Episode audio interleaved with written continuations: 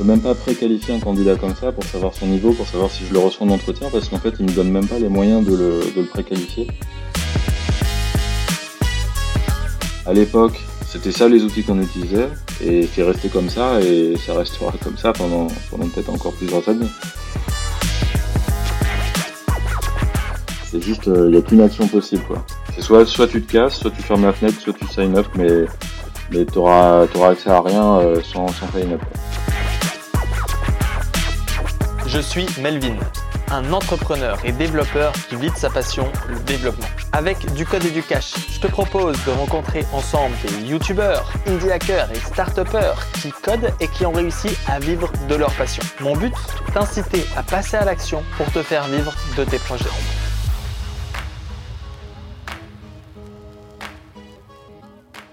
Hello, on se retrouve pour du code et du cash où on démystifie le business de développeur pour montrer qu'on n'est pas obligé d'être salarié ou freelance. Et aujourd'hui, j'ai l'honneur de, de pouvoir discuter et partager avec un grand acteur de l'écosystème euh, React euh, du monde entier, en fait, mais aussi francophone. Hello, Sébastien. Euh, merci Melvin de m'accueillir sur ce podcast et ça me fait plaisir de pouvoir enfin parler un peu de, de, de, ce que je fais et un peu des dessous, on va dire. Donc, euh, très content d'être là. Merci beaucoup. Bah, effectivement, parce que le but, du coup, c'est de, rallier le business aux développeurs et aussi de parler de, de, différents, des différents business models. Et en l'occurrence, tu as un business model qu'on n'entend jamais quasiment parler. En tout cas, c'est vraiment pas le premier truc qu'on pense, parce que Sébastien est l'auteur de la newsletter React Hebdo, qui est une des plus grandes newsletters React euh, euh, du monde, je pense. Ouais, petit à petit. il, y en a, il y en a certaines euh, petit à petit. Voilà, donc on va commencer avec la base, c'est-à-dire l'introduction de Sébastien, avec les trois E, qui ont comme concept de nous présenter tes études que tu as faites. Très rapidement, le but, c'est pas de rentrer dans les détails de tout ce que tu as pu faire. Puis d'un de tes échecs, et finalement de ton expérience entrepreneuriale. C'est parti tes études Alors, mes études, euh, j'ai fait un diplôme d'ingénieur, euh, un truc assez classique, euh, dans l'école Essilve, qui est une école à la Défense entre 2004 et 2009. Bah, c'est une école d'ingénieur classique avec un parcours assez généraliste et puis une spécialisation informatique. Donc c'est là où j'ai appris le, où j'ai appris les premières bases du code, sachant que je faisais un peu quelques scripts avant euh, liés à des jeux vidéo, genre Counter-Strike et compagnie. Je pense qu'on a tous euh, appris un peu par, euh, par cette voie, pour certains d'entre nous en tout cas. Ouais, c'était Minecraft. Ouais, bah voilà, c'est moi c'était j'appuie sur une touche et ça achète plein de plein d'armes et plein de grenades et tout, donc voilà, c'était un peu dans le même genre quoi.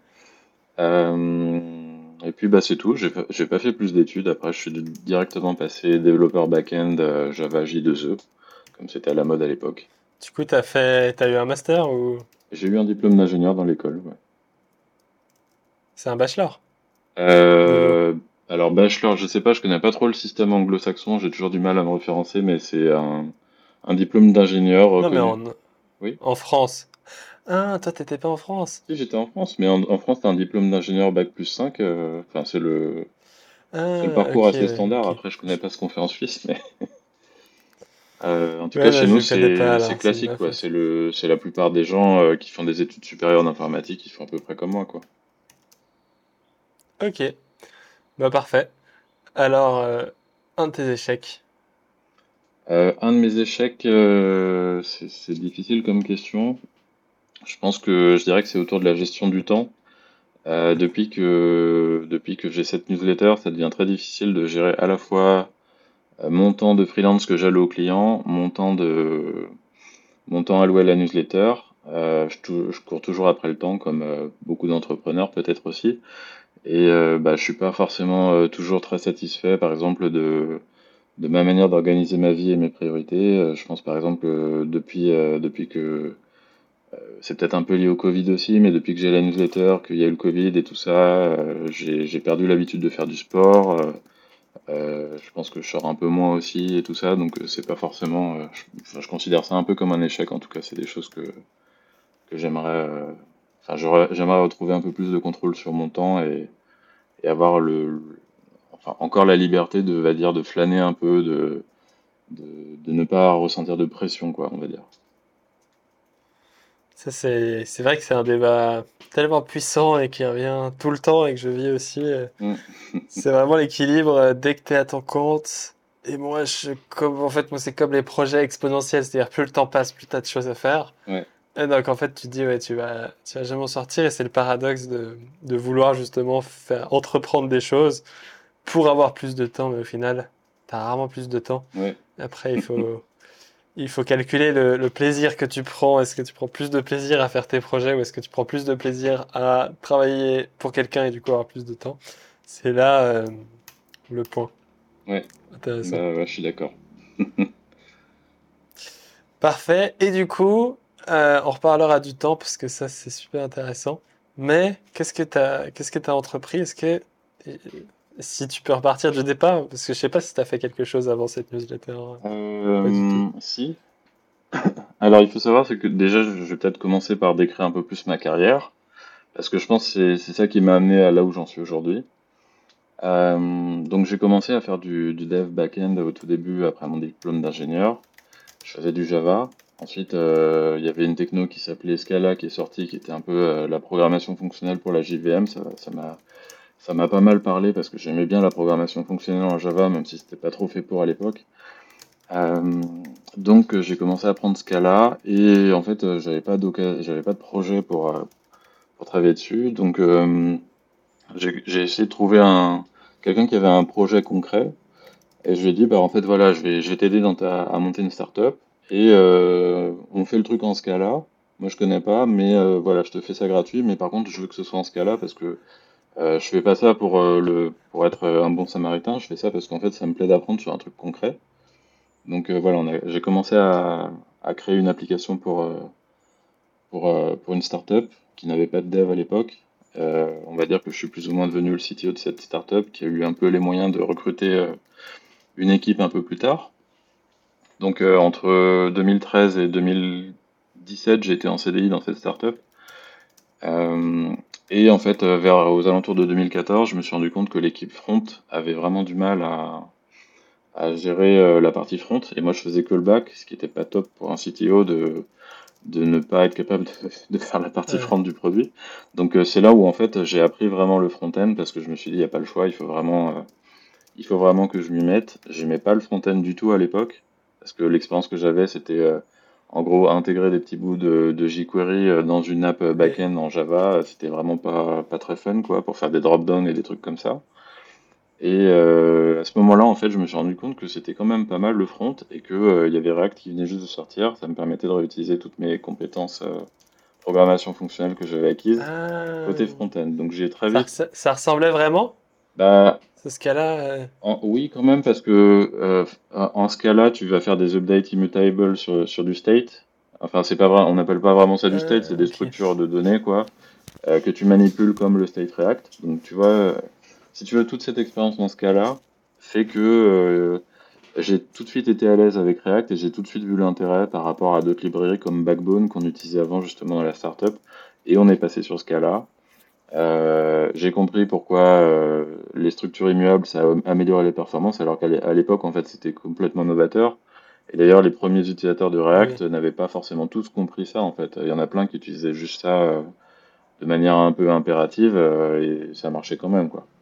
Donc ça a mis du temps avant que toutes ces pratiques de programmation fonctionnelle arrivent dans le front-end. Et moi j'étais au tout début de ça donc euh, ça m'a beaucoup plu et c'est ça qui a fait que je suis devenu dev, dev React donc euh, ensuite j'ai quitté cette startup parce que bah voilà je je me reconnaissais pas forcément trop dans le produit il y avait pas forcément des, une entente super euh, entre les membres euh, de la startup et puis aussi euh, il y avait plus beaucoup Oui. d'argent pour développer le produit qui marchait pas Dans trop. cette startup, euh, dans cette startup, t'as été juste développeur ou t'as quand même Bah, été en tant que CTO, t'as participé aux décisions. euh, J'ai été CTO en fait. Enfin, été le premier développeur à, à coder ou en tout cas un des deux premiers. Je sais plus qui arrive en premier.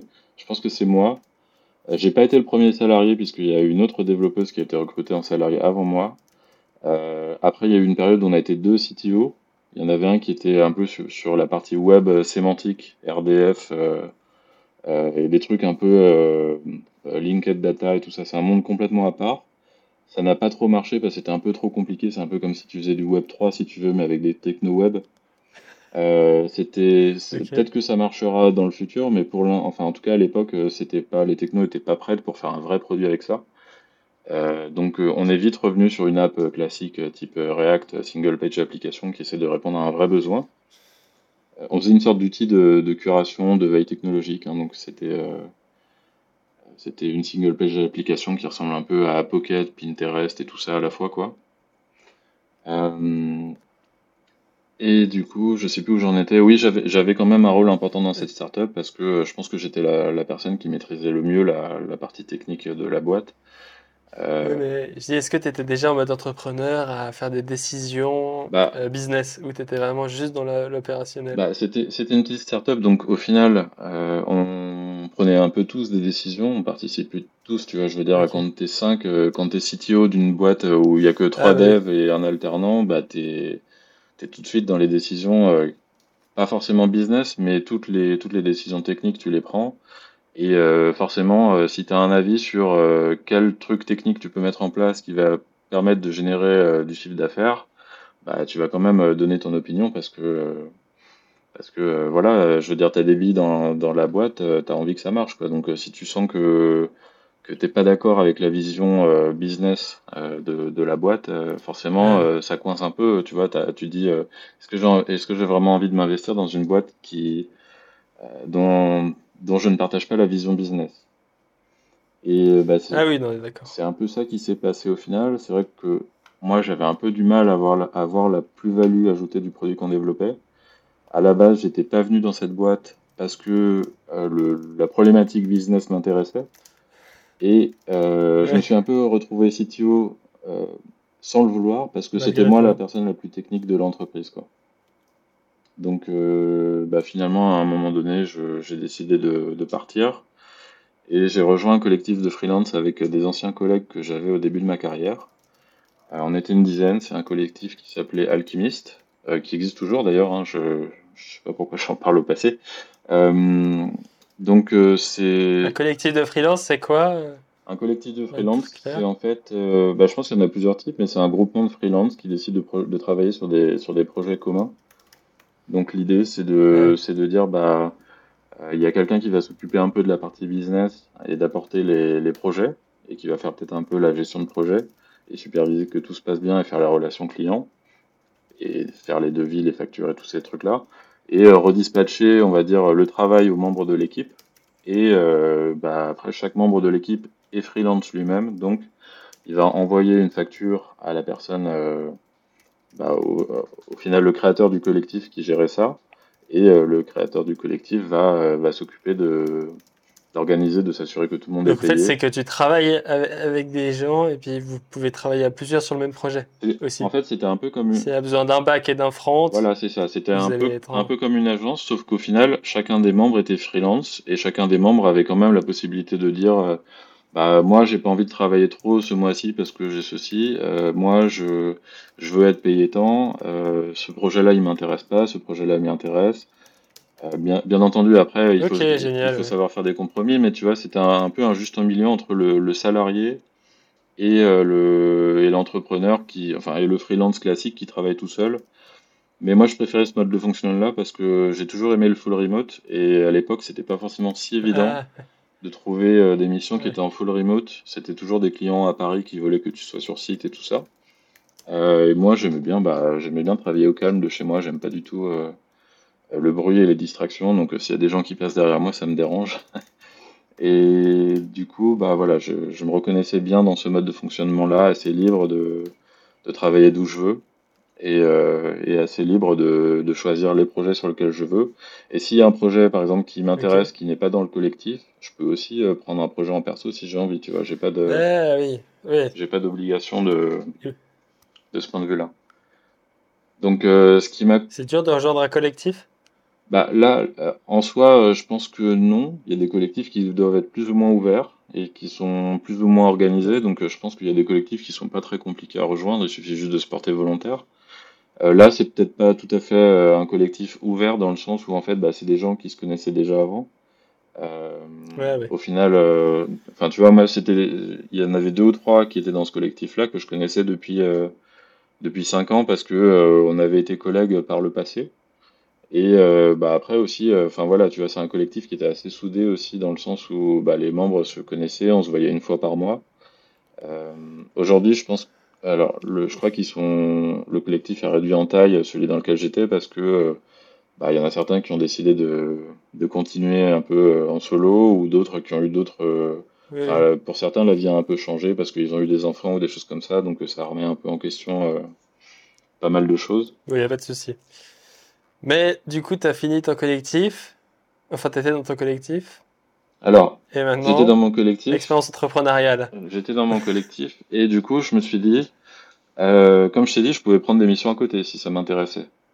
Et je me suis dit, j'ai quand même un bon profil React. Ça fait depuis 2014 que j'en fais. Je crois janvier 2014. Donc, en gros, j'ai adopté React vraiment six mois après la sortie. Et euh, genre même pas un an après, on avait déjà une app en prod en React, quoi. Donc je pense qu'on n'était pas, euh, on était ah dans les premières apps React en prod euh, c'était pas c'était pas Netflix ou autre, mais ça restait quand même une app, euh, une vraie app en prod quoi.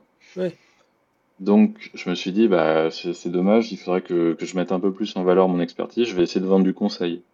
Donc là j'ai essayé de trouver des, des clients qui voulaient bien prendre des missions de conseil. Euh, il y a certains anciens de mes clients freelance et des, des, des anciens collègues avec qui j'ai travaillé qui m'ont pris en, en mission de conseil. Et ça marchait pas trop mal, mais en fait, euh, c'était compliqué pour accueillir de, enfin, pour attirer de nouveaux clients. Ceux qui me connaissaient pas, si tu veux, tu vois. Ceux qui me connaissaient, bah voilà, ils savaient que ce que je valais techniquement. Euh, ils m'ont fait confiance pour faire des missions de conseil, mais par contre, tous les gens qui me connaissaient pas, bah c'est un peu compliqué parce que quand t'es pas connu euh, et que tu veux vendre des missions avec des TGM plus élevés que les autres, il faut que tu justifies pourquoi tu as un TGM plus élevé et l'expérience, les années d'expérience euh, et ce que tu peux mettre sur le papier, ça suffit peut-être pas pour, euh, pour convaincre quoi. Donc, ce que j'ai fait, c'est qu'en 2019, j'ai dit, euh, du jour au lendemain, je me suis dit ouais, il faut que, il faut que je, gagne en visibilité. J'ai commencé à poster tous les jours sur LinkedIn. Au début, c'était un test. Hein, j'étais en vacances, j'ai fait vraiment ça sur un coup de tête. Je crois d'ailleurs que tu as fait un peu pareil avec tes vidéos. Euh, et du coup, j'ai voilà, commencé à à, poster genre 5 euh, jours par semaine sur LinkedIn. Euh, et puis, sur React. Sur React. Voilà, en fait, si tu veux, je lisais déjà. En anglais? Euh, En français. Je me, je me suis dit, je veux accueillir, attirer des clients français, donc je vais poster en français. donc c'était pour deux choses, pour attirer des missions en conseil et pour aussi essayer de trouver des leads pour le collectif de freelance si jamais il y avait des projets front-end plus gros qui pouvaient arriver sur lesquels on pouvait travailler en commun. Et donc, euh, le, ce que je faisais au final, c'était que tu vois, je, lisais déjà des articles de, de veille euh, sur React, et je me suis dit, c'est un peu mmh. con parce que au final, tu vois, je les lis et euh, je les repartage pas. Donc, je me suis dit, bah, autant que chaque matin je lise un truc et puis que je le repartage sur LinkedIn. Et au final, ça a intéressé beaucoup de gens. beaucoup plus que ce que je pensais, parce que à l'époque, LinkedIn, c'était pas trop technique, tu vois. C'était genre, tu disais, je, cherche un poste, euh, je suis en recherche de poste, euh, voilà, j'ai changé de boulot. Euh, c'était pas trop. Ah bah oui. C'était pas trop comme c'est aujourd'hui. Avec du contenu, tu dis aussi. Aujourd'hui, LinkedIn, c'est un peu comme Twitter, quoi. Tu vois, c'est un peu. ouais, clairement. T'as un peu de tout, quoi. Et. Oui, oui. Donc, en fait, tu étais le premier à partager un peu des posts éducatifs, on va dire, déjà. Euh, sur, sur la tech, sur le dev front-end en France, je pense que j'étais un des premiers. Ouais. Et donc, euh, du coup. Et ça marchait bien, du coup, tu faisais combien de vues euh, au début Au début, bah, c'était entre 200 et 1000. Et c'est assez vite monté. je pense que les, les posts en moyenne faisaient une centaine de likes et 10 000 vues. Des fois, ça montait à 50 000. Ça dépendait vraiment du, du post, en fait. Et et euh, bah, je me suis un peu pris au jeu aussi, c'est quand même assez addictif comme truc. Quoi. Euh, après, tu, tu vois les posts qui marchent et les posts qui marchent pas. Donc euh, ça m'a aussi attiré beaucoup vers le marketing, puisque je me suis posé des questions, mais pourquoi, pourquoi certains trucs marchent, pourquoi certains trucs marchent pas? Qu'est-ce que tu as fait pour, avec le marketing? Tu as appris? Tu as essayé de lire? Lire des articles, des Ah machins bah, sur le marketing. en fait, le, le truc, c'est que comme euh, la, la partie tech, React et tout ça, euh, je, bah, je pense que je maîtrise pas mal. C'est assez rare que je trouve des ressources où j'apprends vraiment des trucs qui sont complètement nouveaux. Donc, euh, toutes les, Ah ouais. tout ce que je consomme en termes de contenu, c'est, presque que du marketing, en fait. J'écoute des podcasts de marketing, Ouais. Euh, j'écoute des, je regarde des vidéos de marketing, euh, je lis des bouquins sur la psychologie, sur euh, comment écrire correctement, sur comment organiser son contenu. Euh, voilà. Ah ouais. Donc euh, vraiment, c'est, Ah oui, oui, bah ouais, c'est. ça peut, les gens ils se disent peut-être que j'écoute que des podcasts sur React, sur React, mais en fait non, j'écoute que, que des trucs marketing presque. Marketing business en fait, en général Marketing, aussi. euh, business, vente. euh, vision, réflexion, euh, comment monétiser plus, des trucs comme ça, j'imagine. Ouais, ouais, des choses comme ça, Aussi. voilà. Mm. Le business solopreneur. euh, Mais ça, ça c'était au début, c'est- au début, tu faisais pas encore ça. Du coup, tu as eu tes vues sur euh, LinkedIn, 10 000 vues, 50 000 vues. Mm. Et là, tu t'es dit, je vais consommer du contenu marketing. Et tu t'es dit, je vais lancer un truc. Et euh, bah effectivement, euh, il y a plusieurs personnes sur les commentaires LinkedIn qui m'ont dit euh, ouais, pourquoi tu crées pas une newsletter? Donc euh, bah, je me suis dit ouais, c'est vrai, pourquoi pas. Et c'est ce qui s'est passé. J'ai créé ça aussi, la newsletter comme ça, euh, euh, histoire d'avoir un peu de rétention, tu vois, sur euh, l'audience, parce que c'est vrai que quand tu es dépendant des algos, tu, au final, ça peut, ça peut se casser la figure du jour au lendemain. Tu peux être banni de la plateforme ou n'importe quoi. Donc je me suis dit, ouais, ce serait pas une mauvaise idée d'avoir une newsletter. et puis, je, je le voyais aussi comme une manière de créer de l'engagement supplémentaire sur les posts. Parce qu'en fait, tu vois, les gens de ton audience, ils voient pas forcément tous tes posts. Alors que si tu as une newsletter, euh, ce que j'ai fait au début, c'était je prenais les 5 posts de la semaine et je les mettais dans la newsletter. Donc c'est vraiment comme ça que ça a commencé. Et euh, c'est seulement après que je me suis dit, je vais essayer de faire un truc un peu plus qualitatif où les gens n'ont pas besoin de cliquer sur un lien avant de, avant d'avoir de la valeur. Et euh, surtout, en fait, je suis devenu de plus en plus exhaustif, dans le sens où, en fait, je trouvais de plus en plus de ressources intéressantes euh, sur React, et que bah, les, posts LinkedIn ne suffisaient plus. Enfin, après, c'est un parti pris que j'ai pris. J'aurais pu, euh, je pense qu'il y en a plein qui continuent à, mettre des liens vers ce qu'ils ont créé, des vidéos, euh, des, des posts sur les réseaux sociaux. Mais je sais pas, moi, j'ai essayé de faire un peu, de résoudre une problématique que que j'avais moi-même, qui était en fait de quand tu es développeur senior, comment tu fais pour trouver du contenu qui est pertinent pour toi, sachant qu'en fait, tu, tu vois, euh, je connaissais déjà React, euh, lire un tutoriel qui m'explique comment euh, UseState fonctionne, ça m'intéresse pas parce que j'en ai déjà lu plein. ouais, Euh, c'est pertinent pour un junior qui débute, qui a besoin de pédagogie, qu'on le guide un peu, mais pour un développeur senior, voilà, tu, si tu commences à lire tous les articles que tu trouves sur Medium, bah, tu peux y passer toute la journée, à la fin, t'as rien appris, quoi. Donc, oui, non. Le Medium, c'est vraiment la poubelle des articles, je crois. hein. Voilà. Donc c'est un peu ce que je pense aussi. Et euh, Non, mais j'ai j'ai mis une email sur Medium et je reçois des mails, euh, des newsletters de Medium. Mm. Et chaque fois, c'est que des titres clickbait. Et chaque fois que je vais sur ce machin, c'est un titre clickbait et le contenu est, est vraiment nul. ouais. Euh, je sais pas, non. Et le, pire, c'est que des, bien. ouais. des, des fois, ils te demandent de, de payer pour accéder à un truc de merde. Et ça, tu vois, c'est- Ah ouais, non, mais les 10 meilleurs machins, c'est on dirait mes threads en fait. Sur Medium, c'est presque le Twitter, quoi. C'est Ah bah vraiment oui, le but d'avoir de l'attention. ouais. Et du SEO aussi. Tandis que les articles de. Ouais, si. euh, Tandis que les articles custom, un peu à la Josh ou à la euh, TK, le mainteneur de React Query, ça se voit que c'est Mm. que de la valeur, quoi. Ouais. Et il s'en fout un peu de... de faire le titre le plus clickbait du monde. Ouais. Bah après, je pense que tout le monde est content d'avoir un petit peu d'intention parce que quand tu quand tu prends deux jours à écrire un article, t'es content de, effectivement qu'il y ait quand même des gens qui le lisent.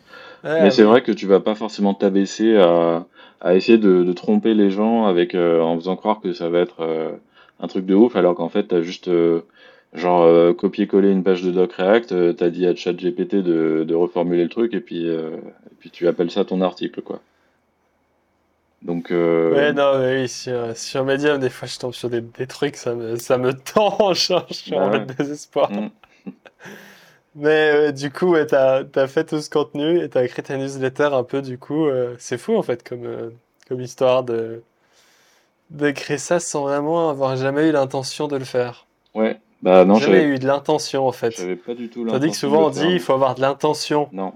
il faut voir où tu vas quand tu crées quelque chose, tu vois. Ouais, c'est l'inverse. En, en soi, je, je voyais quand même où j'allais, mais euh, enfin, tu vois, ce que je veux dire, c'est que l'étape d'après, il y a toujours une part de, de, je sais pas, de sérendipité, je sais pas comment on dit, mais genre, euh, tu vois, ça arrive alors que euh, c'était pas forcément ce que tu as prévu, mais finalement, c'est une étape logique euh, qui a du sens au final, quoi. Oui. Donc, euh, bah voilà, le, le- la création de contenu sur LinkedIn a, li- a- a lancé la création de la newsletter euh, peut-être, je sais pas, six mois ou neuf mois après. Et euh, le, en fait, le fait que j'ai été actif sur LinkedIn pendant, pendant plusieurs mois avant de créer cette newsletter fait que je crois qu'en en, le premier jour, j'ai eu 400 inscrits. Et au bout d'une semaine, j'avais à peu près 1000, euh, 1000 inscrits sur la newsletter. Donc, euh, en fait, Oui. si tu veux, j'ai un peu euh, récupéré l'audience LinkedIn que j'avais déjà acquise sur cette newsletter. Euh, une fois que c'était fait, par contre, ça a grossi beaucoup moins vite, malheureusement. Donc, en une semaine, 1000 abonnés. Par contre, tu vois, là, ça fait depuis début 2020, je crois que j'ai créé la newsletter. Aujourd'hui, je suis à 4000 à peu près sur l'audience française. Donc, ça, ça croît, mais c'est c'est long. C'est, on va dire, 20 abonnés par semaine ou quelque chose comme ça en moyenne. Petit à petit, ça augmente, mais euh, il n'y a pas de, il y a il y a pas de gros pic, quoi. Mais aussi parce qu'il y a. Tandis que. Du coup, c'est quand que tu as lancé la newsletter anglaise? Euh, c'est quand tu t'es mis sur Twitter? Et ah non, je suis sur Twitter depuis longtemps, mais mais j'étais pas forcément un utilisateur connu sur Twitter euh, avant. Enfin, j'avais quoi, euh, 1000 abonnés peut-être en 2020, je sais pas, c'était déjà pas mal, mais pas, pas euh, j'étais pas un gros compte quoi, tu vois. Ouais. Euh, et du coup, j'ai créé la newsletter début 2020 et euh, en fait, au bout d'un moment, je me, la newsletter elle était que en français. Donc je me suis dit, c'est bien, mais attends, un, un truc important aussi à dire, c'est que genre trois mois après, après avoir créé la newsletter, j'ai répondu à un tweet d'un manager de chez Facebook qui m'a dit, euh, qui disait, je cherche un, freelance pour bosser sur un projet open source. Donc euh, je lui ai envoyé un DM, je lui ai dit, euh, euh, est-ce que c'est possible de travailler à temps partiel, en full remote et tout? Et euh, le temps partiel, ça posait un peu de souci, mais euh, finalement, c'est ça, passait. Et euh, du coup, trois mois après, je me suis retrouvé à travailler pour Facebook en freelance sur Docusaurus, qui est un projet open source. Et euh, c'est un- c'est une mission qui devait durer euh, trois mois à la base, qui, où je devais en fait euh, euh, finir quelques features pour la version 2. Euh, ça a duré beau- au final, ça a duré Ah beaucoup plus longtemps. Et bah, aujourd'hui, je suis toujours sur ce projet. Je bosse toujours en freelance pour Facebook. Et euh, bah voilà, c'est c'est un élément important parce que en fait, euh, Ah bah j'ai oui. créé une newsletter et au final, je, vou- je voulais obtenir des missions de conseil avec la newsletter, mais j'en ai jamais profité parce que euh, j'ai eu un contrat avec Facebook et que bah, c'est quand même un bon client. Le projet, euh, il est super intéressant. Il paye bien, euh. Facebook? Bah, Il paye mieux qu'un freelance en France? il- au début, j'étais à 650 jours et maintenant, je suis à peu près à 900. Donc voilà, comme ça, tu sais exactement. Au début, j'ai pas trop négocié, donc c'était pas forcément énorme par rapport à mon, à mon, à mon TJM, enfin au TJM euh, pour mon expérience à l'époque. Et euh, j'ai renégocié récemment parce qu'en fait, euh, voilà, c'est, enfin, si je trouvais un client en France je gagnerais plus, quoi. t'es moins remplaçable. Je suis moins remplaçable, devenu. mais en fait, je pense que c'est, ils auraient accepté avant, c'est juste que j'ai pas négocié. Euh, à la base, comme le projet devait, devait durer trois mois, je me suis dit, bon, trois mois à 650, euh, T- c'est un TGM correct, hein, quand même. Je veux dire, c'est pas non plus, c'est pas, oui, pas non plus un. TGM de merde. Euh, mais euh, je me suis dit, bon, je vais pas négocier, voilà, euh, j'aurai Facebook sur mon CV, ça fait bien, c'est- c'était ce que je voulais, quoi. Et puis en plus, c'est un projet open source, donc euh, s'il y a quelqu'un d'autre qui veut t'employer derrière, c'est plus facile, il peut, il peut vérifier ce que tu as fait euh, Ah, directement C'est euh, génial. Ah non, GitHub. c'est ultra puissant quand même Ouais, donc, comme expérience. donc du coup, bah, j'ai jamais bénéficié de la newsletter pour, pour vendre du conseil. Et, et du coup, je me suis posé la question, qu'est-ce que je fais de cette newsletter? Est-ce que j'arrête parce que ça me sert à rien? Ou est-ce que je continue et comme ça prend beaucoup de temps, il faut que je trouve moyen de, de faire quelque chose avec, la monétiser ou autre. Euh, donc là, je devais peut-être être fin 2020. Euh, je devais avoir 2000 abonnés en français. Euh, la newsletter en anglais, elle n'était pas encore lancée. Et bah, j'ai commencé à essayer de, de voir s'il n'y avait pas des boîtes françaises qui cherchaient un développeur React et qui voudraient mettre des petites annonces ou des choses comme ça dans la newsletter. Donc j'ai réussi à en vendre quelques-unes, mais ça prenait beaucoup de temps. Euh, je me suis rendu compte qu'en fait, il fallait pas vendre des annonces à l'unité parce que non seulement ça marchait pas, il faut que l'annonce soit là pendant peut-être un mois pour, euh, pour qu'un recrutement soit réussi. Euh, ça rapportait pas non plus beaucoup d'argent et le fait de manager des sponsors et tout ça, ça prend aussi beaucoup de temps parce qu'il faut leur expliquer l'offre, il faut, il faut faire la démarche commerciale, il faut leur expliquer le, la spécification de l'annonce que tu vas pouvoir mettre dans la, dans la newsletter, sous quel format elle est, euh, il faut donner des conseils sur le formatage pour que l'annonce elle, ait plus de chances de ah d'être intéressante et d'être vue euh, et d'être appréciée par l'audience et tout ça quoi. Donc toute cette partie-là, ça prend beaucoup de temps.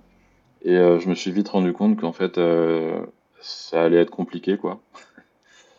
donc, au même moment. Donc là, t'as toujours pas lancé la newsletter anglaise? Non.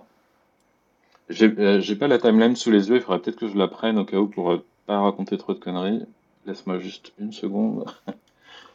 T'as la timeline sur ton site? Euh, En fait, je, je, build in public, si on veut. J'ai une page sur euh, le site ah, Indie Hacker où euh, depuis 2000, depuis début 2022, je poste des rapports mensuels et j'ai aussi pas mal de rapports sur sur sur ce que j'ai fait avant. Donc pour savoir de, depuis 2020 jusqu'à de 2020 jusqu'à maintenant, en fait, euh, vous pouvez presque tout savoir sur, euh, sur ce que j'ai fait. Alors bien sûr, j'ai pas forcément écrit tout dans les détails parce que ça prend du temps de, de tout écrire, mais en tout cas, j'essaye de partager le maximum pour que bah, ceux qui sont intéressés euh, puissent lire tout ça en détail. Donc. Ouais, oui, c'est vrai qu'il y a tout ça. Donc voilà. Ah là, ce que je vois par exemple, c'est, bon, je me souviens plus des détails, mais le, en août 2021, j'avais 1900 abonnés et j'avais réussi à générer 2500 de revenus avec la newsletter. Donc c'est pas mal, ah mais euh, par rapport au temps que je prenais, sachant que ça a commencé à prendre plus d'un jour par semaine, euh, plus d'un jour par semaine, quand tu passes un jour sur un projet que tu as un TGM de 650 euros, bah, ça te coûte, euh, ça te coûte genre 3000, 2-3000 euros par mois à faire tourner la newsletter. Quoi. Donc, tu vois, c'est un investissement. Euh, et c'est un investissement qui euh, n'était pas rentable parce que du coup, je diminuais le nombre de jours que je facturais à mes clients, Facebook en l'occurrence, et euh, en contrepartie, les retours sur investissement étaient relativement faibles. Donc, bah, je me suis dit, il faut que je trouve une solution. C'est pas possible que soit, soit, j'arrive à monétiser vraiment cette newsletter, soit j'arrête et quelqu'un d'autre reprendra s'il veut. Mais en tout cas, euh, moi, ça n'a pas de sens que, j'investisse du temps et qu'au final, je perde de l'argent. Donc, euh, je me suis dit, je vais quand même tenter euh, de faire une version anglaise. Et je me suis dit, je, ne vais pas la lancer tout de suite, je vais d'abord tâter le terrain. Donc, ce que j'ai fait, c'est je me suis dit, j'ai déjà le contenu en français. Et le contenu en français, c'est des liens vers des ressources en anglais, tu vois. C'est des liens vers des articles en anglais parce qu'il n'y a pas forcément beaucoup de contenu React en français qui est pertinent. Donc, je vais prendre le contenu que j'ai trouvé et je vais faire des threads Twitter avec, qui vont en fait essayer de, euh, de résumer euh, chaque semaine l'actualité. Et euh, en fait, bah, dès le début, ça a très très bien marché, surtout à l'époque où l'algorithme il était un ah peu plus clément sur le fait d'avoir des liens, parce qu'en ce moment c'est un peu c'est un peu la merde là, sur tout ce qui est lien. Elon Musk il, est, il aime pas trop ça maintenant. Mais c'est vrai qu'en fait, du coup, en fait, je t'ai connu à ce moment-là, mais tes, threads, ils explosaient. C'était du... C'était plusieurs centaines de RT chaque fois. Non, pas plusieurs centaines. J'ai, je pense que à cette époque-là, en moyenne, c'était entre entre 30 et peut-être le max que j'ai fait sur un thread, euh, un thread hebdomadaire, c'était 120. Euh, c'était euh, ça, c'est pour l'actualité. Mais par contre, ça convertissait bien. Je faisais un thread par semaine et j'avais euh, à peu près 200, 200 nouveaux abonnés qui arrivaient par le thread Twitter. Ah Au début, j'avais créé une, liste de préinscription avec un, outil qui s'appelait euh, Tiny Letter, qui est une sorte de petit software de newsletter euh, gratuit. Et mon but, en fait, c'était de créer des threads, déjà de grossir un peu l'audience Twitter, Euh, et puis de, de pré-inscrire les gens à cette newsletter. Donc euh, en fait, euh, j'ai réussi à monter jusqu'à à peu près 1000 personnes qui étaient pré-abonnées. Et j'ai commencé à leur envoyer en fait chaque semaine par email le lien vers le thread Twitter en leur disant bah on va bientôt lancer la newsletter en anglais. Et puis je sais pas peut-être six mois après avoir commencé à faire ça, j'ai lancé la newsletter en anglais. Il y avait déjà 1000 abonnés en anglais dessus. Et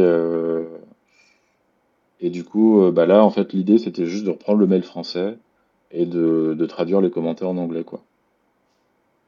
Donc, euh, Ah ouais, bah oui, c'est clair. et de- depuis ce jour-là, en fait, je fais, c'est ce que je fais toujours aujourd'hui, c'est j'écris d'abord la newsletter en français, euh, ensuite je la traduis en anglais, ensuite je fais euh, le thread Twitter, je mets un lien vers un redirect serveur dans la newsletter en disant retweet le thread de la semaine pour essayer de créer un peu une sorte de, de boucle d'engagement, et ensuite j'envoie la newsletter à tout le monde et euh, je, je envoie le thread Twitter et euh, mon redirect serveur en fait je le fais rediriger vers le dernier thread comme ça. Euh, c'est toujours le même lien en fait euh, j'ai pas besoin ça fait partie de Ah, mon template tu vois. Ok. donc c'est comme ça qu'en fait j'arrive à lier la newsletter et le et le et le tweet. Parce qu'en fait les deux sont sont plutôt tu vois on peut pas les éditer donc c'est pas comme si tu pouvais rajouter le lien après. Il faut réussir à trouver le- la manière de les lier et c'est comme ça c'est avec le redirect que j'ai réussi à faire à faire ça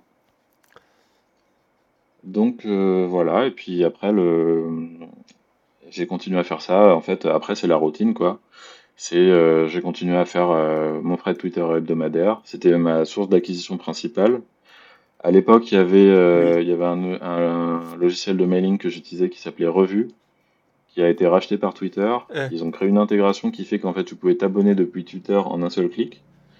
Euh, et ça, ça marchait très très bien parce qu'en fait, tu vois, je glissais des call to action euh, dans le thread Twitter. ah Les gens cliquaient dessus et ils s'abonnaient tout de suite, tu vois. Donc c'était assez euh, impulsif comme, euh, comme abonnement.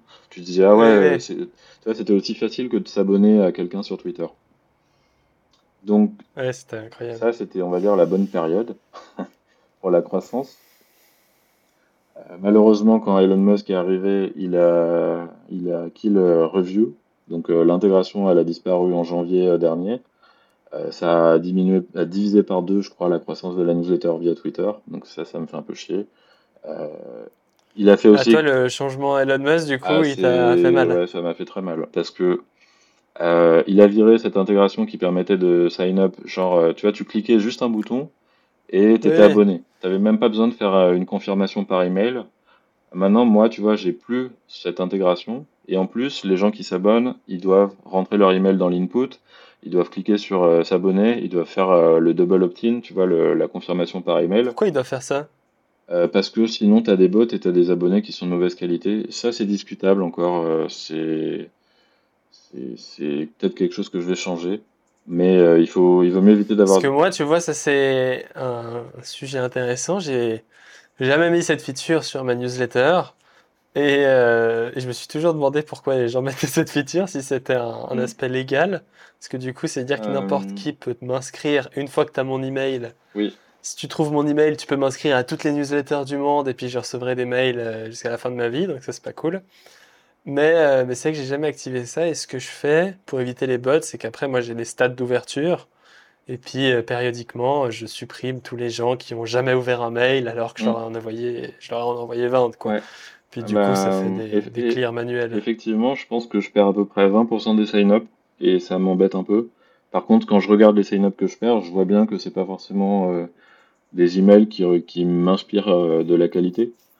Euh, donc je sais pas en fait, je sais pas encore. Je vais peut-être passer sur ton option. Je sais qu'avec mon, mon nouveau logiciel de mailing que j'utilise depuis que Revue est mort, j'utilise ConvertKit euh, et euh, il y a moyen de faire des sortes de workflows automatisés qui vont euh, automatiquement cleaner ta, ta, ta mailing list. Oui. Si par exemple les nouveaux abonnés n'ont pas ouvert un mail depuis, depuis un mois, bon, normalement un nouvel abonné qui a cliqué sur aucun lien de tes emails dans un email de curation, c'est quand même, c'est quand même bizarre, tu Oui, vois.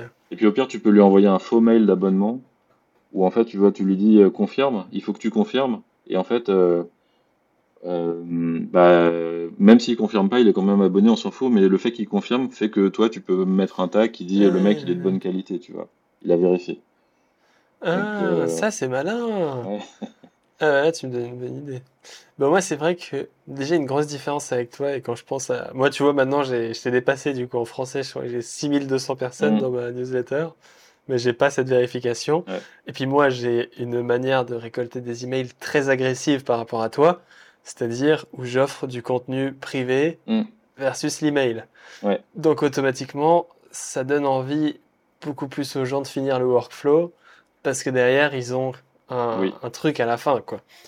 Et euh, donc moi, la majorité de mes inscrits, tous mes inscrits, en fait, ils se font via mes vidéos YouTube avec des call to action pour avoir la suite de la vidéo, pour avoir le contenu gratuit, etc., etc., etc. Ouais.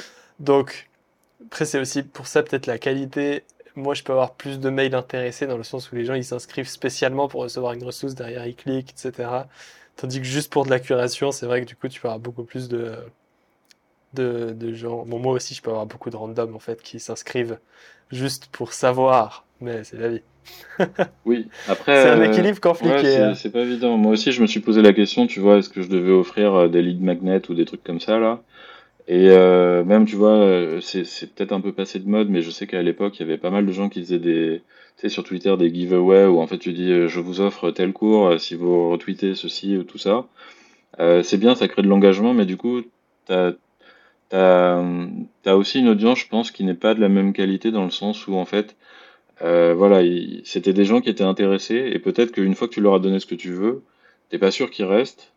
Et je pense aussi que ça dépend de l'audience que tu vises. Parce que toi, en fait, ton but, c'est Bah aussi oui. de vendre, c'est aussi de vendre ton cours. Euh, moi, à la base, tu vois, j'ai fait partie de, de résoudre un autre problème que toi, c'était de, de dire, voilà, quand tu es développeur senior, comment tu fais pour rester à jour euh, Oui. sans, y, sans y passer des heures? Et je pense que tu vois, un, un développeur senior, il est moins susceptible de, de, tu vois, de s'inscrire pour obtenir une spreadsheet ou un truc comme ça sur euh, les, les 5 hooks euh, React à maîtriser Ah ou des bah trucs ouais. comme ça. Donc c'est, c'est très difficile pour moi de Ah non, trouver un produit justement qui fait que je pourrais inciter les gens, euh, mais qu'en même temps ce soit un, un produit qui, qui matche un peu le, le type d'audience que j'essaie d'a- d'acquérir. Bon, réfléchissant comme ça en deux secondes, je dirais, par rapport à tes threads, pour augmenter le taux de conversion, ce serait de mettre la moitié des articles dans ton thread, les plus putaclic, tu mettrais dans ton thread, Mm. bah, machin choquant, etc. Puis derrière, l'autre moitié, tu dis, ah bah moi, pour regarder ce thread court et tout, euh, je le garde comme ça, et euh, si tu t'inscris maintenant, Ouais. tu vas recevoir la liste des liens. Mais le problème, c'est que toi, tu partages ta newsletter. En fait, on peut, on peut ne pas être abonné à ta newsletter et suivre ton, ton blog, en fait. Oui, c'est Euh, vrai que c'est vrai que ça c'est une question euh, que je me pose aussi. Alors déjà, je dis déjà qu'en fait, il n'y a pas tous les liens dans le thread, donc euh, tu peux cliquer sur le lien pour voir tout, mais effectivement, tu peux accéder au contenu sans euh, sans t'abonner. Donc euh, Ouais, c'est au final euh, la personne elle elle se sent pas obligée de s'abonner. Et puis euh, bah, je mets quand même mon thread, il est quand même relativement long.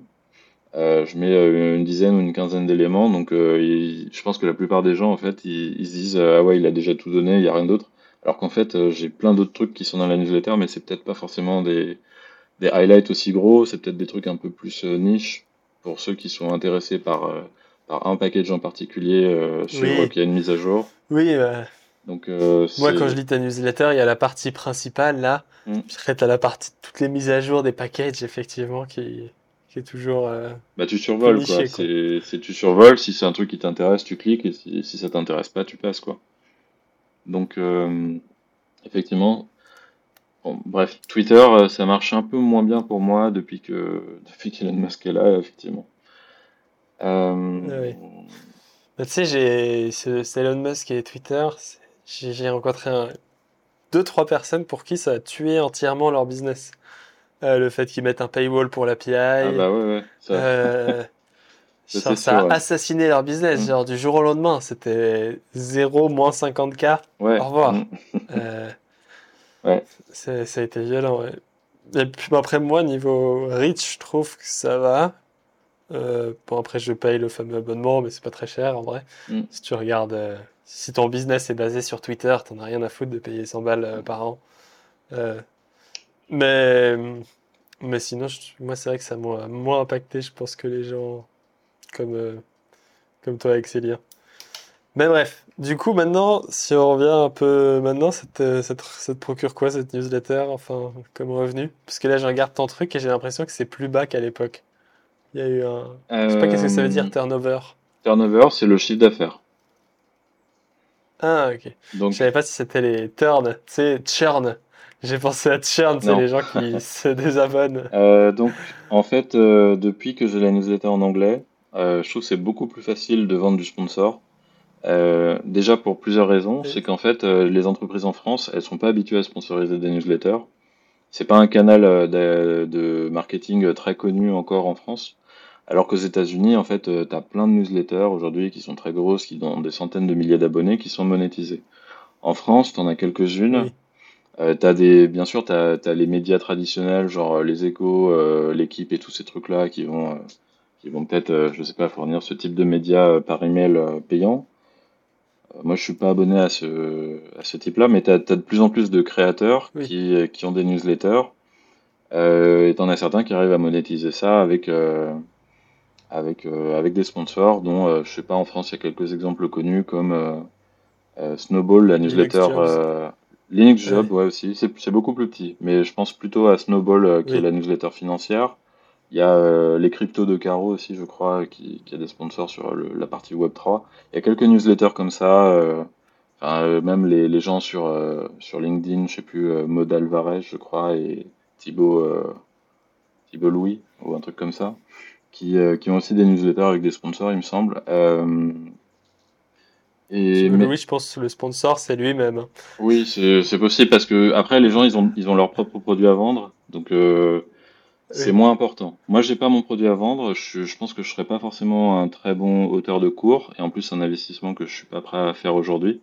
Donc euh, la question c'est comment qu'est-ce que je fais avec ma newsletter et comment je la monétise? Sans euh, encore me lancer dans un nouveau produit qui va me prendre des, des heures à développer euh, et que je vais essayer de vendre à l'audience que j'ai accumulée. Donc, euh, bah, la solution que j'ai trouvée, c'était de, de trouver des sponsors. Et le fait d'avoir une audience aux États-Unis fait que, euh, enfin, aux États-Unis partout dans le monde, fait que, en fait, il y a des SaaS internationaux qui ont envie de toucher une audience React et qui ont envie de sponsoriser les newsletters pour participer à, À leur image de marque et pour euh, attirer des clients euh, immédiats et avoir des conversions. Donc c'est un peu un mix des deux. Mais en tout cas, le fait de le fait d'être passé en anglais, ça m'a ouvert la porte au sponsoring d'entreprises euh, internationales, alors qu'avant, en fait, c'était plus des, offres d'emploi de startups françaises qui voulaient recruter un dev React. Et ça, ça se, enfin, tu vois, ils sont pas prêts à payer 1000 euros pour pour diffuser une offre, donc donc euh, c'est pas le c'est pas le plus rentable. Alors qu'un SaaS américain, euh, il connaît potentiellement le, le canal d'acquisition newsletter, il a peut-être déjà payé des newsletters pour du sponsoring. Euh, S'il sait que c'est un canal qui marche pour lui, qui a un retour sur investissement, il va tester plusieurs newsletters, il a un budget marketing, il va dire euh, je vais dépenser euh, 10 000 sur chaque newsletter dans l'année, et à la fin je vais voir, je vais voir ce qui en ressort, laquelle est la plus performante, et si jamais il y en a une qui est plus performante, il va décider de réinvestir plus d'argent sur celle-là. Donc euh, bah aujourd'hui, je suis un peu dans cette situation-là où en fait, au début, je démarchais un peu les sponsors pour me faire connaître. Et maintenant, ils me connaissent en fait, et mon calendrier, tu vois, de sponsoring, il est plein jusqu'en 2024 parce que euh, bah aujourd'hui, c'est plus ta newsletter grossit en fait, et plus t'as de visibilité auprès de l'audience, mais aussi auprès des sponsors. Donc c'est un peu euh, une histoire de poulet d'œuf, c'est que à partir d'un certain seuil, en fait, t'as plus trop besoin de courir après euh, après les sponsors. C'est aussi eux qui te demandent si t'as de la disponibilité. Et du coup, niveau revenu, pourquoi c'est aussi bas sur ton site euh, 2300 là, alors qu'il y avait des mois à 5000? Euh, pourquoi? Parce qu'en fait, euh, c'est le chiffre d'affaires généré sur un mois et que euh, sur un mois euh, et que en fait mon j'ai rempli mon calendrier 2024 et du coup il y a plus beaucoup de slots. Donc euh, non, j'ai rempli mon calendrier Et il te paye au 2023 départ, c'est ça? Voilà, c'est ça. C'est Il te paye pour pouvoir remplir le calendrier, donc toi tu mets le chiffre d'affaires. Donc si moi je te sponsorise maintenant pour dans 4 mois, je vais participer au chiffre d'affaires de ce mois. Exactement ça. Donc là, pour te donner une idée, euh, en fait, euh, fin 2013, euh, non, fin, fin 2013, qu'est-ce que je raconte? Fin 2000, fin 2022, j'ai vendu pas mal de sponsoring. Ça m'a permis de finir l'année 2022 sur un chiffre d'affaires de newsletter de 27 000 euros au total sur le sponsoring. Et Euh, sur début 2023, j'ai vendu. euh, enfin, tu vois, le calendrier il est plein six mois à l'avance. Donc en fait, j'ai fait beaucoup de ventes euh, au début de l'année. Euh, je me suis aussi mis pas mal de trous parce qu'il y a des moments où j'ai envie de partir en vacances ou de lever le pied un petit peu. Et euh, je me suis dit, euh, je vais pas me forcer à faire 52 newsletters dans l'année parce que ça me prend deux jours par édition, donc c'est beaucoup de travail quand même. Euh, Ah, oui. ah, ah, c'est deux jours, deux, deux jours et, Deux jours par semaine. deux jours par semaine, tout compris. C'est deux jours et demi par semaine, même peut-être même trois jours. Aujourd'hui, j'ai deux assistantes virtuelles aussi qui m'aident à faire euh, des, des parties euh, de la newsletter. Euh, Mais il faut, faut leverage ça. hein. Moi, je Ouais. pense que tu peux diminuer. Euh, enfin, ouais. En fait, Ouais, si tu veux, ça- sur, sur la partie contenu, euh, il y a peut-être une douzaine d'heures, mais euh, il y a la partie business, il y a la partie acquisition, il y a la partie... euh, aujourd'hui, je fais des pubs sur les réseaux sociaux qu'il faut manager. J'ai un budget marketing que je dépense.